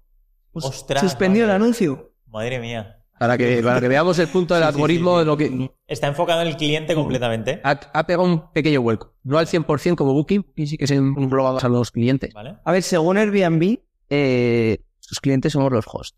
Sí. No el... Sí, pero ha pegado un vuelco. Nosotros no lo sentimos como al principio. Vale. Creo que, y sobre todo no, no me siento porque si en un alojamiento haces algo mal, nosotros tenemos una, o sea, nosotros semanalmente hacemos una revisión de evaluaciones. Y lo que se repite en los anuncios, de KPI para ver cómo Vale. las... y lo que se repite en un anuncio, pues si te están diciendo que la jabonera pierde jabón dos veces, cámbiala. ¿Vale? Entonces la cambiamos. Pero claro, estamos viendo que es que hay huéspedes que aprovechan estos puntos pues para sacarse la reserva gratis. Entonces Airbnb esto va a tardar a darse cuenta. Ya. Bastante. Es, es complicado por parte de ellos también. ¿no? Nosotros llevamos un pasito. Es que al final Airbnb es una multinacional que tiene que automatizar procesos Claro. y es, es complicado. Yo lo entiendo, ¿eh? que es complicado, pero al final es como Amazon. Claro. Sí, sí, to- totalmente. Peleas constantes. Claro. Desgasta un poquito. Yo ahí por, por parte como usuario de Airbnb, eh, la última que hice fue un poco también algo así. Tenía el, el host, tenía reserva inmediata y se ve que no, no había actualizado la- los precios para Nochevieja. Tenía precios normales, no, no tenía vuestro sistema de precios dinámicos. Entonces lo tenía como una noche normal. Y lo reservé súper barato, ¿no? creo que eran 100 euros la noche o algo así para Nochevieja, una, una casa entera y tal, con piscina. Y entonces eh, le- me equivoqué y puse si- sin los niños, o sea, puse solo los adultos y los niños. Y le llamé y le dije, oye, ¿puedo modificar? O sea, bueno, no, no llamé directamente. Hay- hay una modificación, sí. ¿no? De modificación. Y no me contestaba, entonces le llamé y dijo, no, no, es que nos hemos equivocado el precio, entonces voy a hablar con mi hermano para ver qué precio, porque nos hemos equivocado y tal. Eh, Y ahí, si tú no quieres cancelar, Claro, ahí lo que hice es cancelé corriendo esa y volví a reservar, como tenía reserva inmediata, ya con los huéspedes de adultos y niños. Y ya no me, no me volvió a contestar. Entiendo que, que le jodió bastante porque si, re- si, reser- o sea, si cancela él, le penalizan, ¿no? Sí, Sí, sí, sí, por Claro. Te penalizan bastante. De hecho, ahora incluso te penalizan con dinero. Sí. Te cancelas con menos de Muy 48 horas. No, con menos de... Ostras, vale. Cancelas a un huésped con menos de 48 horas tienes que pagarle la mitad del importe de la reserva. Ostras. Sí. Esto tampoco me parece mal porque al final Sí, se sí. puede generar un inconveniente al huésped. Claro, y, claro. y bueno, sí, claro, implementar nosotros no nos, no nos pasa, pero que lo sepa la gente que cuidado con esto. Qué bueno, qué bueno, joder. Oye, me parece súper interesante todo lo que estáis haciendo. Si alguien tiene alguna, algún inmueble que pueda ver que es, eh, tiene enfoque ¿no? a vacacional, que pueda tener salida, que os contacte. Cualquier inmueble en realidad tiene esto, sí que es un tabú también que hay, que, la gente piensa que pues si está en la playa, si cualquier inmueble puede tener alquiler de corta estancia, porque al final valoráis, ¿no? Hacéis- antes de cogerlo. Sí, decís, nosotros "Oye, no también, vas a también entrar". tenemos un, un software de análisis Ah, al también. final es un análisis Todo lo tenéis automatizado, macho. y nos da la facturación de la zona Ah, eh, sí. por habitaciones. O sea, nosotros cuando entramos a un mercado ya sabemos lo que va a facturar aproximadamente. Vale. Y luego, claro, nuestro mejor, nuestro mejor software es nuestras propiedades, que al final teniendo en varias partes ya sabemos más o menos la media. Claro, lo que puede facturar. Sí, pero al inversor, o sea, y hacemos un estudio de rentabilidad. ¿eh? Le decimos, mira, tu propiedad puede generar esto. Y a ti más o menos te va a quedar limpio. Es, vale, sí, sí. vale, qué bueno. Pues que eso, os animo, les animo a que os contacten y que... Por supuesto. Habitaciones, habíamos comentado antes de empezar que no. Bueno, eh, coincidimos en Madrid, lo estamos comentando antes, y os ibais a animar, pero al final no. Nos calentamos, nos calentamos. ¿Por qué no? ¿Por qué no traéis en ese mercado? A ver, nosotros vinimos de Madrid después de hablar con, contigo y con Héctor, que sois dos cracks de este, de este sector, ¿no? Y pues eh, nosotros siempre queremos generar, generar patrimonio, lo que hablamos. Entonces, cuando tenemos un poquito de beneficios, lo intentamos reinvertir. Y, y cogimos este piso que está en Soria Capital y dijimos, pues, para, para habitaciones. Seguro que nos sale bien. Una rentabilidad brutal. ¿Qué pasa? Que, pues, CEO dijo, Jorge, vamos a poner esto en turístico que nos cuesta cero. Y Claro. dice, tenemos todo el equipo montado, dice, y montar un apartamento dice, nos cuesta cero. Simplemente eh, im- implementarlo, colgarlo en listing. Y dije, pues, pues lleva razón. Claro, y luego miramos las rentabilidades y realmente era, es que daba incluso un poquito más en alquiler de corta estancia. Sí. Daba un pelín más. Claro. Y claro, de- luego dices, joder, claro, si no tienes ningún alquiler de corta estancia, me voy a meter en esto. Teníamos todo montado, pues Vinimos los dos calientes y luego nos enfriamos, pero bueno. Y al final este es el- la última propiedad que compramos, chulo. Le, hacemos una, le hicimos una reforma y bueno, lleva un mes y ya has visto la ocupación que es del 96% en diciembre, del 100% en enero, del 100% en febrero y creo que ya está en el 30 o 35 en marzo. cuenta la última reserva que entra en ese piso, por si hay alguien de Soria escuchando. No, han sido 5.600 euros. Brutos. Pasada, ¿eh? Qué Brutos, sí, que sí. luego cuando ponen en el título la- el volumen transaccionado eso dices, ¿sois millonarios? No, Hay que restar. 5.600 brutos. Qué. Ha pagado por aloferarse. O sea, ahí quítale pues el, el porcentaje de la plataforma y costes fijos de la propiedad. Que en temporada baja, aquí en Soria en enero y en febrero, que es cuando se están reservarios de larga. Entonces ahí al final, ahí al final nos- nosotros, nosotros nos alegramos también por el dinero, pero porque nuestras técnicas funcionan. Claro, claro. Entre otras cosas, con nuestros apartamentos y también porque tenemos inversores en Madrid que estaban con empresas muy potentes del mercado, que han acabado un poco hartos, han cogido con nosotros la gestión y es que le hemos duplicado la facturación. Sí, este puede decir un piso en Madrid que estaba en una empresa de las más grandes de Madrid. La gente, mucha gente tendrá que escuchar podcast, ya tenga con ellos alguna gestión. Estaba facturando en torno a los 40.000 euros anuales y vamos a cerrar en 60. O sea que al final todas estas técnicas no solo es contarlas, sino que llevadas a la práctica se nota mucho en la Bueno, es un apartamento chiquitito, el baño es pequeño, la cocina es pequeña, un salón y dos habitaciones. Sí, está en buena zona. Y eh, está, está en muy buena zona, está céntrico. Y el mes de octubre, pues. Sí, puede puede decir, la facturación del mes de octubre ha sido 7.500 euros el mes de octubre. Ostras. Octubre, que no es. El mes de- A ver, octubre también parece que no, pero es el mejor mes en Madrid. ¿eh? Es buen mes, Ah, sí. sí. Bueno, luego ahora diciembre es muy buen mes. Pero octubre Vale. se factura más. No sé. Noviembre, noviembre, No sé. noviembre es un valle, noviembre es un valle, pero luego. Pero ves, por ejemplo, ahí, Navidad. Pero 7.500 euros con un 94 de ocupación. Guau. ahí PriceLabs te da, te da mucha idea, porque tú puedes pensar, joder, voy a subir los precios en diciembre, que es el mejor mes en Madrid. Pero es que ya llevamos experiencia dos años, que es el mejor mes, pero además en todos los alojamientos de Madrid es octubre.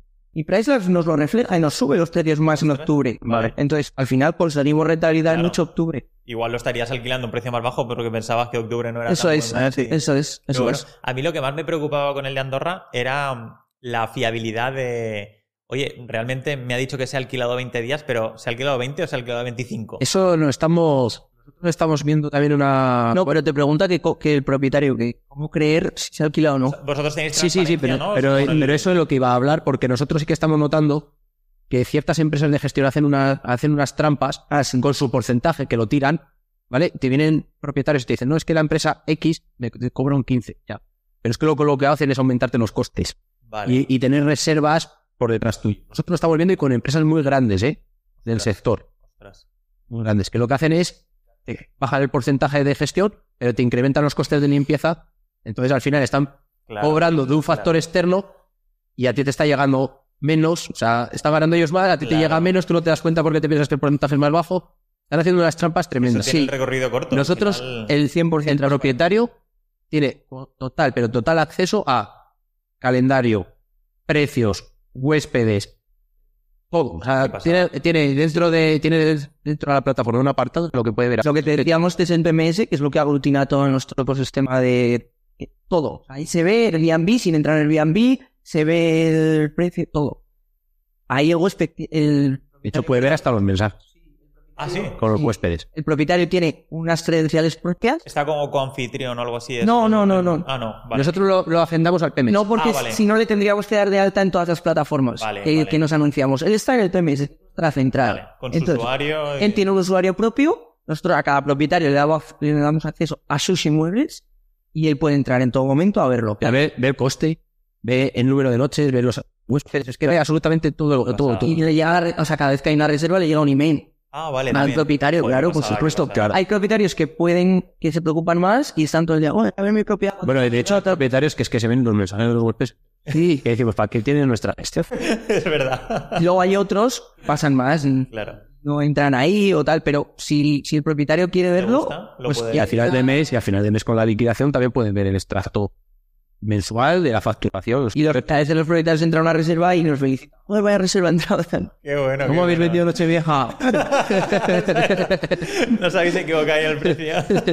¿Cómo habéis vendido Nocheviejas? Hostia, qué Sí, pasada. Qué bueno, qué bueno. Esto es muy importante. Es que al final nuestros clientes, Claro. o sea, es que nosotros buscamos la máxima durabilidad de la relación porque al final esto es un win-win. Es muy cortoplacista el engañarle, se va a dar cuenta al final. O va a haber menos rentabilidad. Hay otra cosa que hacen muchas empresas, lo digo para la gente, para- cuando se venden late checkout o check-ins o servicios adicionales, Vale. etcétera, muchas veces esa- esas cosas ya no se venden por las plataformas, se venden por canal interno, etcétera. Y no Entonces ahí el propietario puede, puede no enterarse. Vale. Entonces, oh, y eso sí que se hace también. Ostras, Hay claro. que llevar cuidado porque está todo Es que a veces no es todo el porcentaje, porque nosotros lo que estamos viendo es, es que no estoy- nosotros somos todo tan transparentes. Hay un checkout late, ese coste va al propietario. Es que además le llega, porque él puede, nosotros tenemos que cambiar la hora en la reserva, para que la NUNPI funcione, Ah, porque si claro. no, no funciona. Claro. Entonces cambiamos la hora, el propietario le va a llegar una modificación de reserva y le va a decir, esta reserva se ha modificado la hora de salida.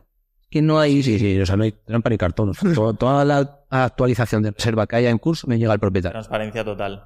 Eh, Espectacular. Me Es que al final es un win-win, que es que la claro. relación tiene que ser duradera. Claro. Porque al final no sirve de nada coger un alojamiento que facture 40 o 60 o 100 mil y que te dure un año. Al final yo lo que quiero es que me dure 30 años. Es que además, si le trincas a ese inversor esas, esas cosas de por aquí le cojo esto, por aquí la- Al final de año son inversores. Vas a tener un Excel y va a poner un número. Rentabilidad. No me compensa. Ya está. Se te Cambio de acabó. o lo vendo. Claro. sí, Pero estamos encontrando mucho la problemática de- del porcentaje. Y al final hay con gente que nos hemos tenido que sentar y hacerle un Excel bien. Decirle, mira, es que con lo que trinca de limpieza y lo que factura, te queda menos a ti que con nosotros cobrándote más porcentaje. Claro, claro, es verdad. Sí, que igual. es Cuesta entenderlo, atractivo. pero, pero lo tienen tan bien estructurado para Claro. vendértelo Claro. que los propietarios caen. Joder, esta es un 15 y esta es un 20 ya, pero es que luego te está cobrando costes Es como el externo, como hacen los bancos del TIN, el TAE y y el seguro y la alarma. Exacto, la alarma. El seguro y la alarma es la misma. Nosotros vamos y cobramos, llámalo 17 o 20, da igual por donde lo mires. Vale, Eso. Y después, todo lo demás, eh, tienes el desglose y pasada.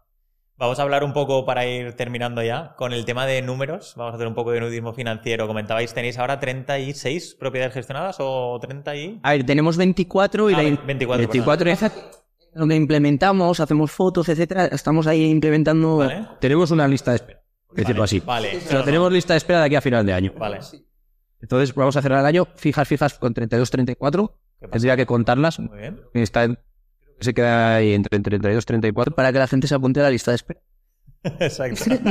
Somos muy rápidos, ¿eh? O sea, nosotros, nosotros No, sí, eh, un mes y medio, dos meses. si llego a 36, yo no soy de tatuajes, le debo un tatuaje a, a mi novia, que me lo dijo en febrero con cinco propiedades, Ostras. y, de- y yo no soy de tatuaje y dije, "Eh, Ni de coña, ¿no? claro que sí, me lo hago. Eh, claro, ahora estoy ya, Frena, frena. estoy a, Vamos vamos, a alargar la, la lista de espera. Y luego, tema de, de propiedades que tenéis en propiedad. eh, ¿Cómo lo gestionáis? ¿Lo tenéis cada uno y lo gestionáis a través de la empresa? ¿O lo compráis desde la empresa avalando vosotros? SL. Desde la SL, pero vosotros como avalistas, ¿no? ¿O, o cómo lo hacéis para que os Eh, financien? no, no, no, no. Realmente no hemos tenido, por suerte, que presentarnos como avalistas. No. Las dos han sido por la SL. Vale. Lo hemos comprado con la empresa de hostelería que tiene. Ah, vale, ok. es que tiene más badaje. Claro, claro. Ahí sí Sí, que hay y, recorrido. claro, entonces la empresa de hostelería al final Vale. se ha comprado ahí, no hemos tenido que ir a avalistas. y- Qué bien, qué bien. Vale. Tenemos dos en propiedad actualmente. Bueno, luego nosotros tenemos un piso particular cada uno aparte, Muy bien. pero, Sí, pero bueno, bueno, sí. vamos haciendo, vamos construyendo Claro. Al final el patrimonio lo vamos construyendo con la empresa porque es lo que más sentido tiene Qué bueno. para nosotros, que lo gestiona la empresa. Claro, porque también nivel fiscal ¿no? y todo. ¿Y cómo lo hacéis vosotros? Es decir, ¿tenéis como una nómina fija o vais eh, al final de año a decir, pues mira, ha ido muy bien? Bueno, entiendo que también iréis cambiando porque estáis creciendo ahora. Realmente Sí. eso ha sido todo muy... La gente no se lo cree, pero nosotros, nosotros lo que intentamos es crecer. Entonces, hasta hace cuatro meses aquí no cobraba nadie. Porque nosotros lo que hemos hecho es... Menos de cuatro bueno, meses. bueno. Nosotros lo que queremos es, es crecer. Entonces, hasta, hasta hace poquito, poquito, poquito, hemos llevado eh, Palacio, que es la empresa de hostelería, hemos llevado Rentitab y hemos tenido un trabajo cada uno fijo a jornada completa. Sí. Entonces, Rentitab ha crecido tantísimo en fines de semana y tardes. Tardes de, de salir a las 3 de la tarde a trabajar y bajarme hasta Toledo, bajarnos hasta Toledo, A ver, bajamos a Almería. y Almería y volver a subir. O sea, dormir, Ostras. dormir poco. ¿Sabes? Que no hay un esfuerzo, hay un esfuerzo brutal. Guau. Entonces, ahora sí que Santi ha ganado su trabajo fijo, está trabajando plenamente en la empresa y dentro de poco me toca a mí que yo aún sigo manteniendo mi trabajo. Pues al final, darle una nómina a una empresa nueva Claro. eh, nos parecía, nos parece que es exagerado pudiendo llevarlo. Ahora ¿Qué pasa? Que ahora mismo se está yendo de mal. claro, ya estamos creando cierta estructura. Ya tenemos una persona de marketing, ya tenemos una persona de contabilidad, ya tenemos atención al cliente, ya tenemos cierta estructura. Falta Jorge, que se vendrá pronto al barco. Y Tengo un trabajo cómodo y al final trabajo por las mañanas de lunes a viernes. Ah, qué bien. Con lo Vale. activo que soy yo me permite hacer de por la tarde al final estamos juntos. Vale. Y, y entonces estamos en total contacto. Joder, Pero lo que dice Jorge, hasta hace cuatro meses no trabajaba nadie y el tema de los no cobraba nadie y el tema de los beneficios que no se reparten mes. O sea, no, Vale. Se reinvierte todo. es que no tiene mucho sentido para nosotros No. Es que si te lo pasas a título personal, ¿qué vas a hacer? Una buena comida. Ya, sea mejor Ya, eh, comprar otro piso y otro piso. Ahora las comidas.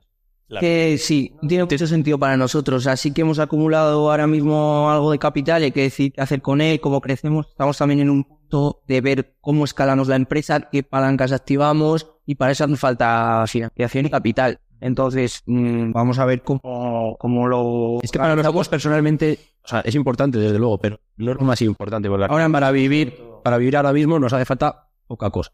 Entonces, ¿qué es lo más importante a largo plazo? La empresa.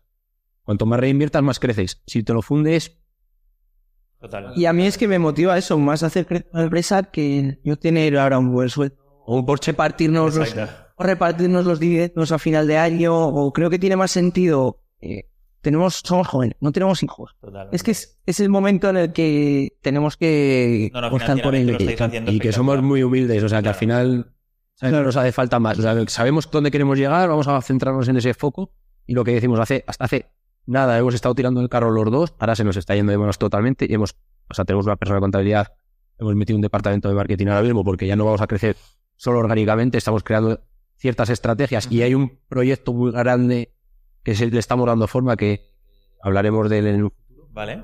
y, y también tenemos personal de atención al cliente. Entonces ya tenemos un volumen bastante grande que eso también tienes una responsabilidad de alimentar ahí. Claro, No, claro, es verdad. Tenemos que buscar eso, aprovechar que hemos demostrado que el negocio funciona, llevamos año y medio, vamos a escalar la empresa, eh, estamos en toda España, hay muy pocas gestoras que trabajan en toda España, Sí, sí. pues vamos a intentar escalarlo. Entonces ese es un poco el punto en el que estamos y vamos a ver cómo, cómo se desarrolla el año que viene. Joder, qué pasada, enhorabuena. Ya por ir llegando al final, vamos a tocar un poco objetivos que tengáis, aunque he visto que el objetivo de este año eran 12 propiedades y ya vais por la 20 y pico, vais a acabar con 30 y pico, o sea que objetivo que digáis aquí, tirar a lo alto porque os vais a quedar cortos igualmente. Y un poco situación económica también con la nueva legislación, eh, cómo veis el, el panorama. Si queréis empezamos por, por esta última, el tema de la, Toca la FIU. De la situación, la, la nueva ley de vivienda, ¿creéis que ha beneficiado a los inversores o a los... Mira, al final los inversores hacen una buena labor. Cuando hablábamos del cambio de uso de, de Vicalva, lo que hicimos, al final tú has hecho una vivienda nueva que le has aportado a una persona que tenía ese capital para entrar a vivir a un sitio que no se podía permitir. No es que no había nada por debajo de 100. Es que ven. Entonces, tú has hecho, tú has ganado dinero, sí, como en la empresa de hostelería, como en la empresa de en la que sea. Y como en un supermercado... Y que tú, es- cuando estás alquilando habitaciones, al final estás dándole un servicio a una persona que necesita ese servicio. Claro. Entonces, los inversores son súper importantes. Y esta ley, para mi punto de vista, lo único que hace, como la gran mayoría de las leyes, es perjudicar a la gente pobre. Es que al final creo que hay un Total. error de concepto en la ley, es que se ataca eh, A la oferta. directamente a la oferta y la reduce. Y lo que tenemos que hacer es dar, aumentar la oferta para descongestionar esa, esa- esa demanda que hay. Entonces creo que en la carrera de economía y esto es algo básico y, y creo que nuestro presidente del gobierno es economista, pero se lo ha olvidado. Entonces, no, es cierto, es que, es que realmente lo que se necesita son inversores que cojan pisos de 30.000 euros y les den un lado de cara y ese inversor tiene que tener incentivo porque tendrá que llevarse algo por Ah, Que si no, no lo haces. No, no lo haría esto-. Entonces, creo que la ley de vivienda ha perjudicado muchísimo y ya se está notando en métricas eh, de los alquileres. Y luego, por otro lado, a nosotros nos, nos ha beneficiado. Porque mm, un inversor o un propietario tiene mm, más eh, incertidumbre ante la ocupación. Tiene más incertidumbre ante subir los alquileres. Y no sabe cómo estructurar los contratos. Es que con nosotros, alquiler corta estancia. Cada semana decidimos quién entra. Son contratos que finalizan, que nadie se puede quedar, que subimos el precio. Si quiere vender su vivienda, la puede vender. Eh, entonces, nos ha beneficiado. Totalmente de acuerdo. ¿eh? El mensaje, que, el mensaje que dar es bonito, pero la práctica va a ser Lo una auténtica masacre. Ya dijeron que iban, lo siguiente que iban a regular es el turístico y el habitacional. ¿Os da un poco de miedo esta incertidumbre que pueda ocurrir o por dónde creéis que pueden ir los tiros? No porque todo el mundo se amolda a las circunstancias. Claro. Entonces, cuando salgan, pues veremos a ver por qué trayectorias tiraremos. Igual que ahora mismo con las zonas tensionadas, gran tenedor, no gran tenedor, pues, eh, pues antes de que salga la ley subo el precio a 300 euros o te alquilo unos muebles. Es que al final no benefician a la gente que realmente necesita ese inmueble. Creo que hay perjudicados. Sí. Claro. Yo creo que siempre se dice que no se le puede poner puertas al campo. Esto no se dice sobre el Soria o en todos los sitios, pero cuando... No, es verdad, cuando intentas legislar algo que, que se rige solo, que es el mercado, te vas a encontrar con un choque, porque el- la demanda... sumergida, ¿habrá? Claro, la demanda de corta estancia existe y está ahí. La vas a prohibir, pero es que la demanda va a existir. Entonces, se formarán mercados negros. Se formarán... eh, es que ya veremos cómo saldrá el mercado, pero saldrá de alguna forma el mercado para poder dar ese servicio. Totalmente de O sea, acuerdo. Totalmente sí. de acuerdo, sí, sí. De hecho, eso, eh, eh, o sea, hay inversores que estamos obteniendo más rentabilidad gracias a esta ley, cuando era eh, precisamente al contrario, pretendía perjudicarnos a nosotros ¿no? y que bajasen los alquileres. Han hecho subir. Y lo que han hecho O es sea, subir. se, han, se han anticipado a la ley. Correcto, correcto. Claro, Y, y alquilan, alquilan muebles, alquilan el trastero es opcional, pero te lo... Es que al final siempre... sí, sí, sí, hay mil, mil formas de hacerlo. Es que no... Eh, Se, se piden muchas más cosas a la gente que ahora mismo, pues cuanto más endurezcas, ahora mismo los propietarios hacen unos casting para alquilar que son, Totalmente. que son brutales. Una habitación en el si lo haréis tanto, pero, Yo concretamente no, no tanto porque En- es por el perfil claro, que estoy enfocado. pero en Madrid es una barbaridad. Sí, sí, sí. Una barbaridad. Entonces, Vamos, es que Sí. lista de espera, pero es que al final es esa gente la que sale perjudicada. Y cuanto más inversores hubiese, más habitaciones, más pisos reformados, porque al final un piso que tiene eh, 20 que vale 20.000 euros es porque está hecho una mierda. Claro, Y si viene alguien y quiere meter su dinero para sacarlo al mercado, está haciendo un favor. claro. Un negocio y un favor, que solo ven que, eh, joder, esa persona gana dinero. Ya, pero es que está haciendo una inversión, un riesgo, y te está dando a otra persona, llámalo X, valor y un sitio donde vivir. Y luego otra cosa que de estos flips que también aportan es que cuando un inversor vende un piso amueblado entero, entra dentro de la hipoteca. Entonces, a gente de poder adquisitivo bajo, si tú le vendes un piso vacío o sin reformar, tú luego pones la cuadra a 10.000. Tiene que tener más Tienes el 20% de la hipoteca, el ITP, notaría, registro tal, más la cocina, más el salón, más Claro, no sé qué. va, va. Yo soy un inversor y te doy ese piso reformado y tal para que vayas al banco y solo te vas a poner el 20% de la inversión. Correcto, correcto. Eso no lo ven. Y esto a nosotros nos gusta mucho ponerlo con el IVA. Joder, el 21% del IVA. Es que si la gente fuese consciente que cada euro que compra una botella de agua paga 20 céntimos, pum. Sea, es que, que vale 80 céntimos. Es verdad, es verdad. Es que vale 80 céntimos. Eso con lo de la nómina se solucionaría con... Sí, lo que dice Pedro. Sí, lo correcto, que dice. Pedro. A mí me encanta esa teoría. Sí, que, sí, que sí. entrara el, el bruto y, como dice el toc toc. Pero eso no... El toc eh, Eso, eh, dame a mí a fin de mes. Claro, al, al día, o sea, esa misma, el día 31, cuando carguen los impuestos de Hacienda, habría esa noche manifestaciones en la calle, quemarían comercio, o sea, ahí se acabaría España. La gente Yo simplemente con que supieran leer la nómina, aunque no le ingresaran el dinero, Claro. supieran leer, eh, supiéramos leer que Eh, estar ganando Cobramos el doble. 2.200 y cobramos te el doble. La gente es muy Claro. superficial. Mm. La gente al final se queda en las fachadas que dicen en la tele y se quedan en que van a subir el salario mínimo, pero no van más allá de lo que va a pasar, lo mismo con la de vivienda, Claro. etcétera. Entonces, Es- son si, titulares. si seguimos siendo así de superficiales en el país, pues nos va a ir esto. Exactamente, totalmente de acuerdo. No, muy, muy buena reflexión y lo comparto. Y creo que en general el sector compartimos un poco esto, pero tampoco. somos la solución, no el problema. no, no es, es inevitable. Totalmente, totalmente. Veremos a ver cómo queda. Y lo último, objetivos. Mojaros un poco. Eh, seguro que tenéis por ahí escrito, igual que a principio de año dijisteis 12 inmuebles. No sé, a nivel económico. Pues mira, a nivel de número de inmuebles, la verdad que no tenemos objetivos. Ahora sí que tenemos otros objetivos que hable Santi de ello. Pero a nivel de inmuebles no tenemos objetivos porque es, es mucha incertidumbre lo que hay. O sea, nosotros tenemos 5 y vamos a cerrar con 12, van a ser 32, 34. Lo que venga podemos abarcarlo. Entonces, ese crecimiento, cuanto más sea, mejor. Y lo que queremos, ahora mismo estamos en un punto que estamos intentando posicionar un poco ya la imagen marca, posicionarnos como una empresa a nivel nacional, eh, aunque no somos una empresa con mucha, muchos inmuebles en gestión, pero sí poder empezar a hacer crecer eh, diversas zonas y poder ya posicionarnos, que la gente le suene un poco el nombre y vamos a empezar por zona Vale. porque creemos que es muy complicado abarcar directamente todo el territorio nacional. Entonces, que a la gente le vaya sonando nuestro nombre en diversas ciudades. O sea, hay va a ser- más referentes en, a Eso, nivel es. local, ¿no? Eso va a ser un poco el, La estrategia que eh, la estrategia a seguir, porque creemos que al final no podemos abarcar de repente todo y ya estamos empezando a hacer ciertas campañas para que la gente nos conozca y vean un poco el valor que puede aportar, que yo creo que es una solución muy buena para los inversores. Y Tanto, o sea, no, no solo quedarnos en la rentabilidad, sino en la despreocupación. Para mí, valores. sí, para mí es más importante la despreocupación que aportan. Porque la rentabilidad al final, lo que hablábamos antes de la entrevista, si alguien se lo toma como un trabajo, aunque no haga precios dinámicos, que a lo mejor no va a conseguir la misma, por supuesto, pero va a conseguir algo parecido. Pero creo que tenemos que enfocarnos a esa gente que tiene varios inmuebles, además de los mejores clientes, tiene varios inmuebles, quiere centrarse en lo que importa, que seguir comprando su familia o su trabajo y olvidarse de esto. Entonces creo que ahí es donde tenemos que a la despreocupación más que a la rentabilidad. Yo creo. ¿no? Bien. Oye, pues de verdad que con el recorrido que habéis tenido eh, me, me ha sorprendido, me ha encantado toda la, la automatización, todo lo pensado que lo tenéis todo y os va a ir genial, seguro, no, no lo dudo. Y seguiremos compartiendo cosillas, no sé si nos hemos dejado alguna cosa interesante que tratar o... No, yo creo que hemos abarcado de todo, sí, ¿no? todos los palos, son nuestros modelos de negocio, nuestras formas de trabajar. Si nos quieren contactar, pues en, en rentitap.es tienen la web de propietarios. Perfecto. Y ahí- Estamos dispuestos a cualquier proyecto. Ahí podéis agendar una llamada con nosotros y hay un calendario, agendáis una llamada y lo que hacemos es valorar vuestra propiedad y deciros lo que se puede ganar en alquiler de cortas. Esos estudios de rentabilidad que. Sí, eso lo hacemos de forma gratuita y, y es una llamadita que, que vemos la propiedad y, y así pues los inversores también valoran si les puede encajar o no.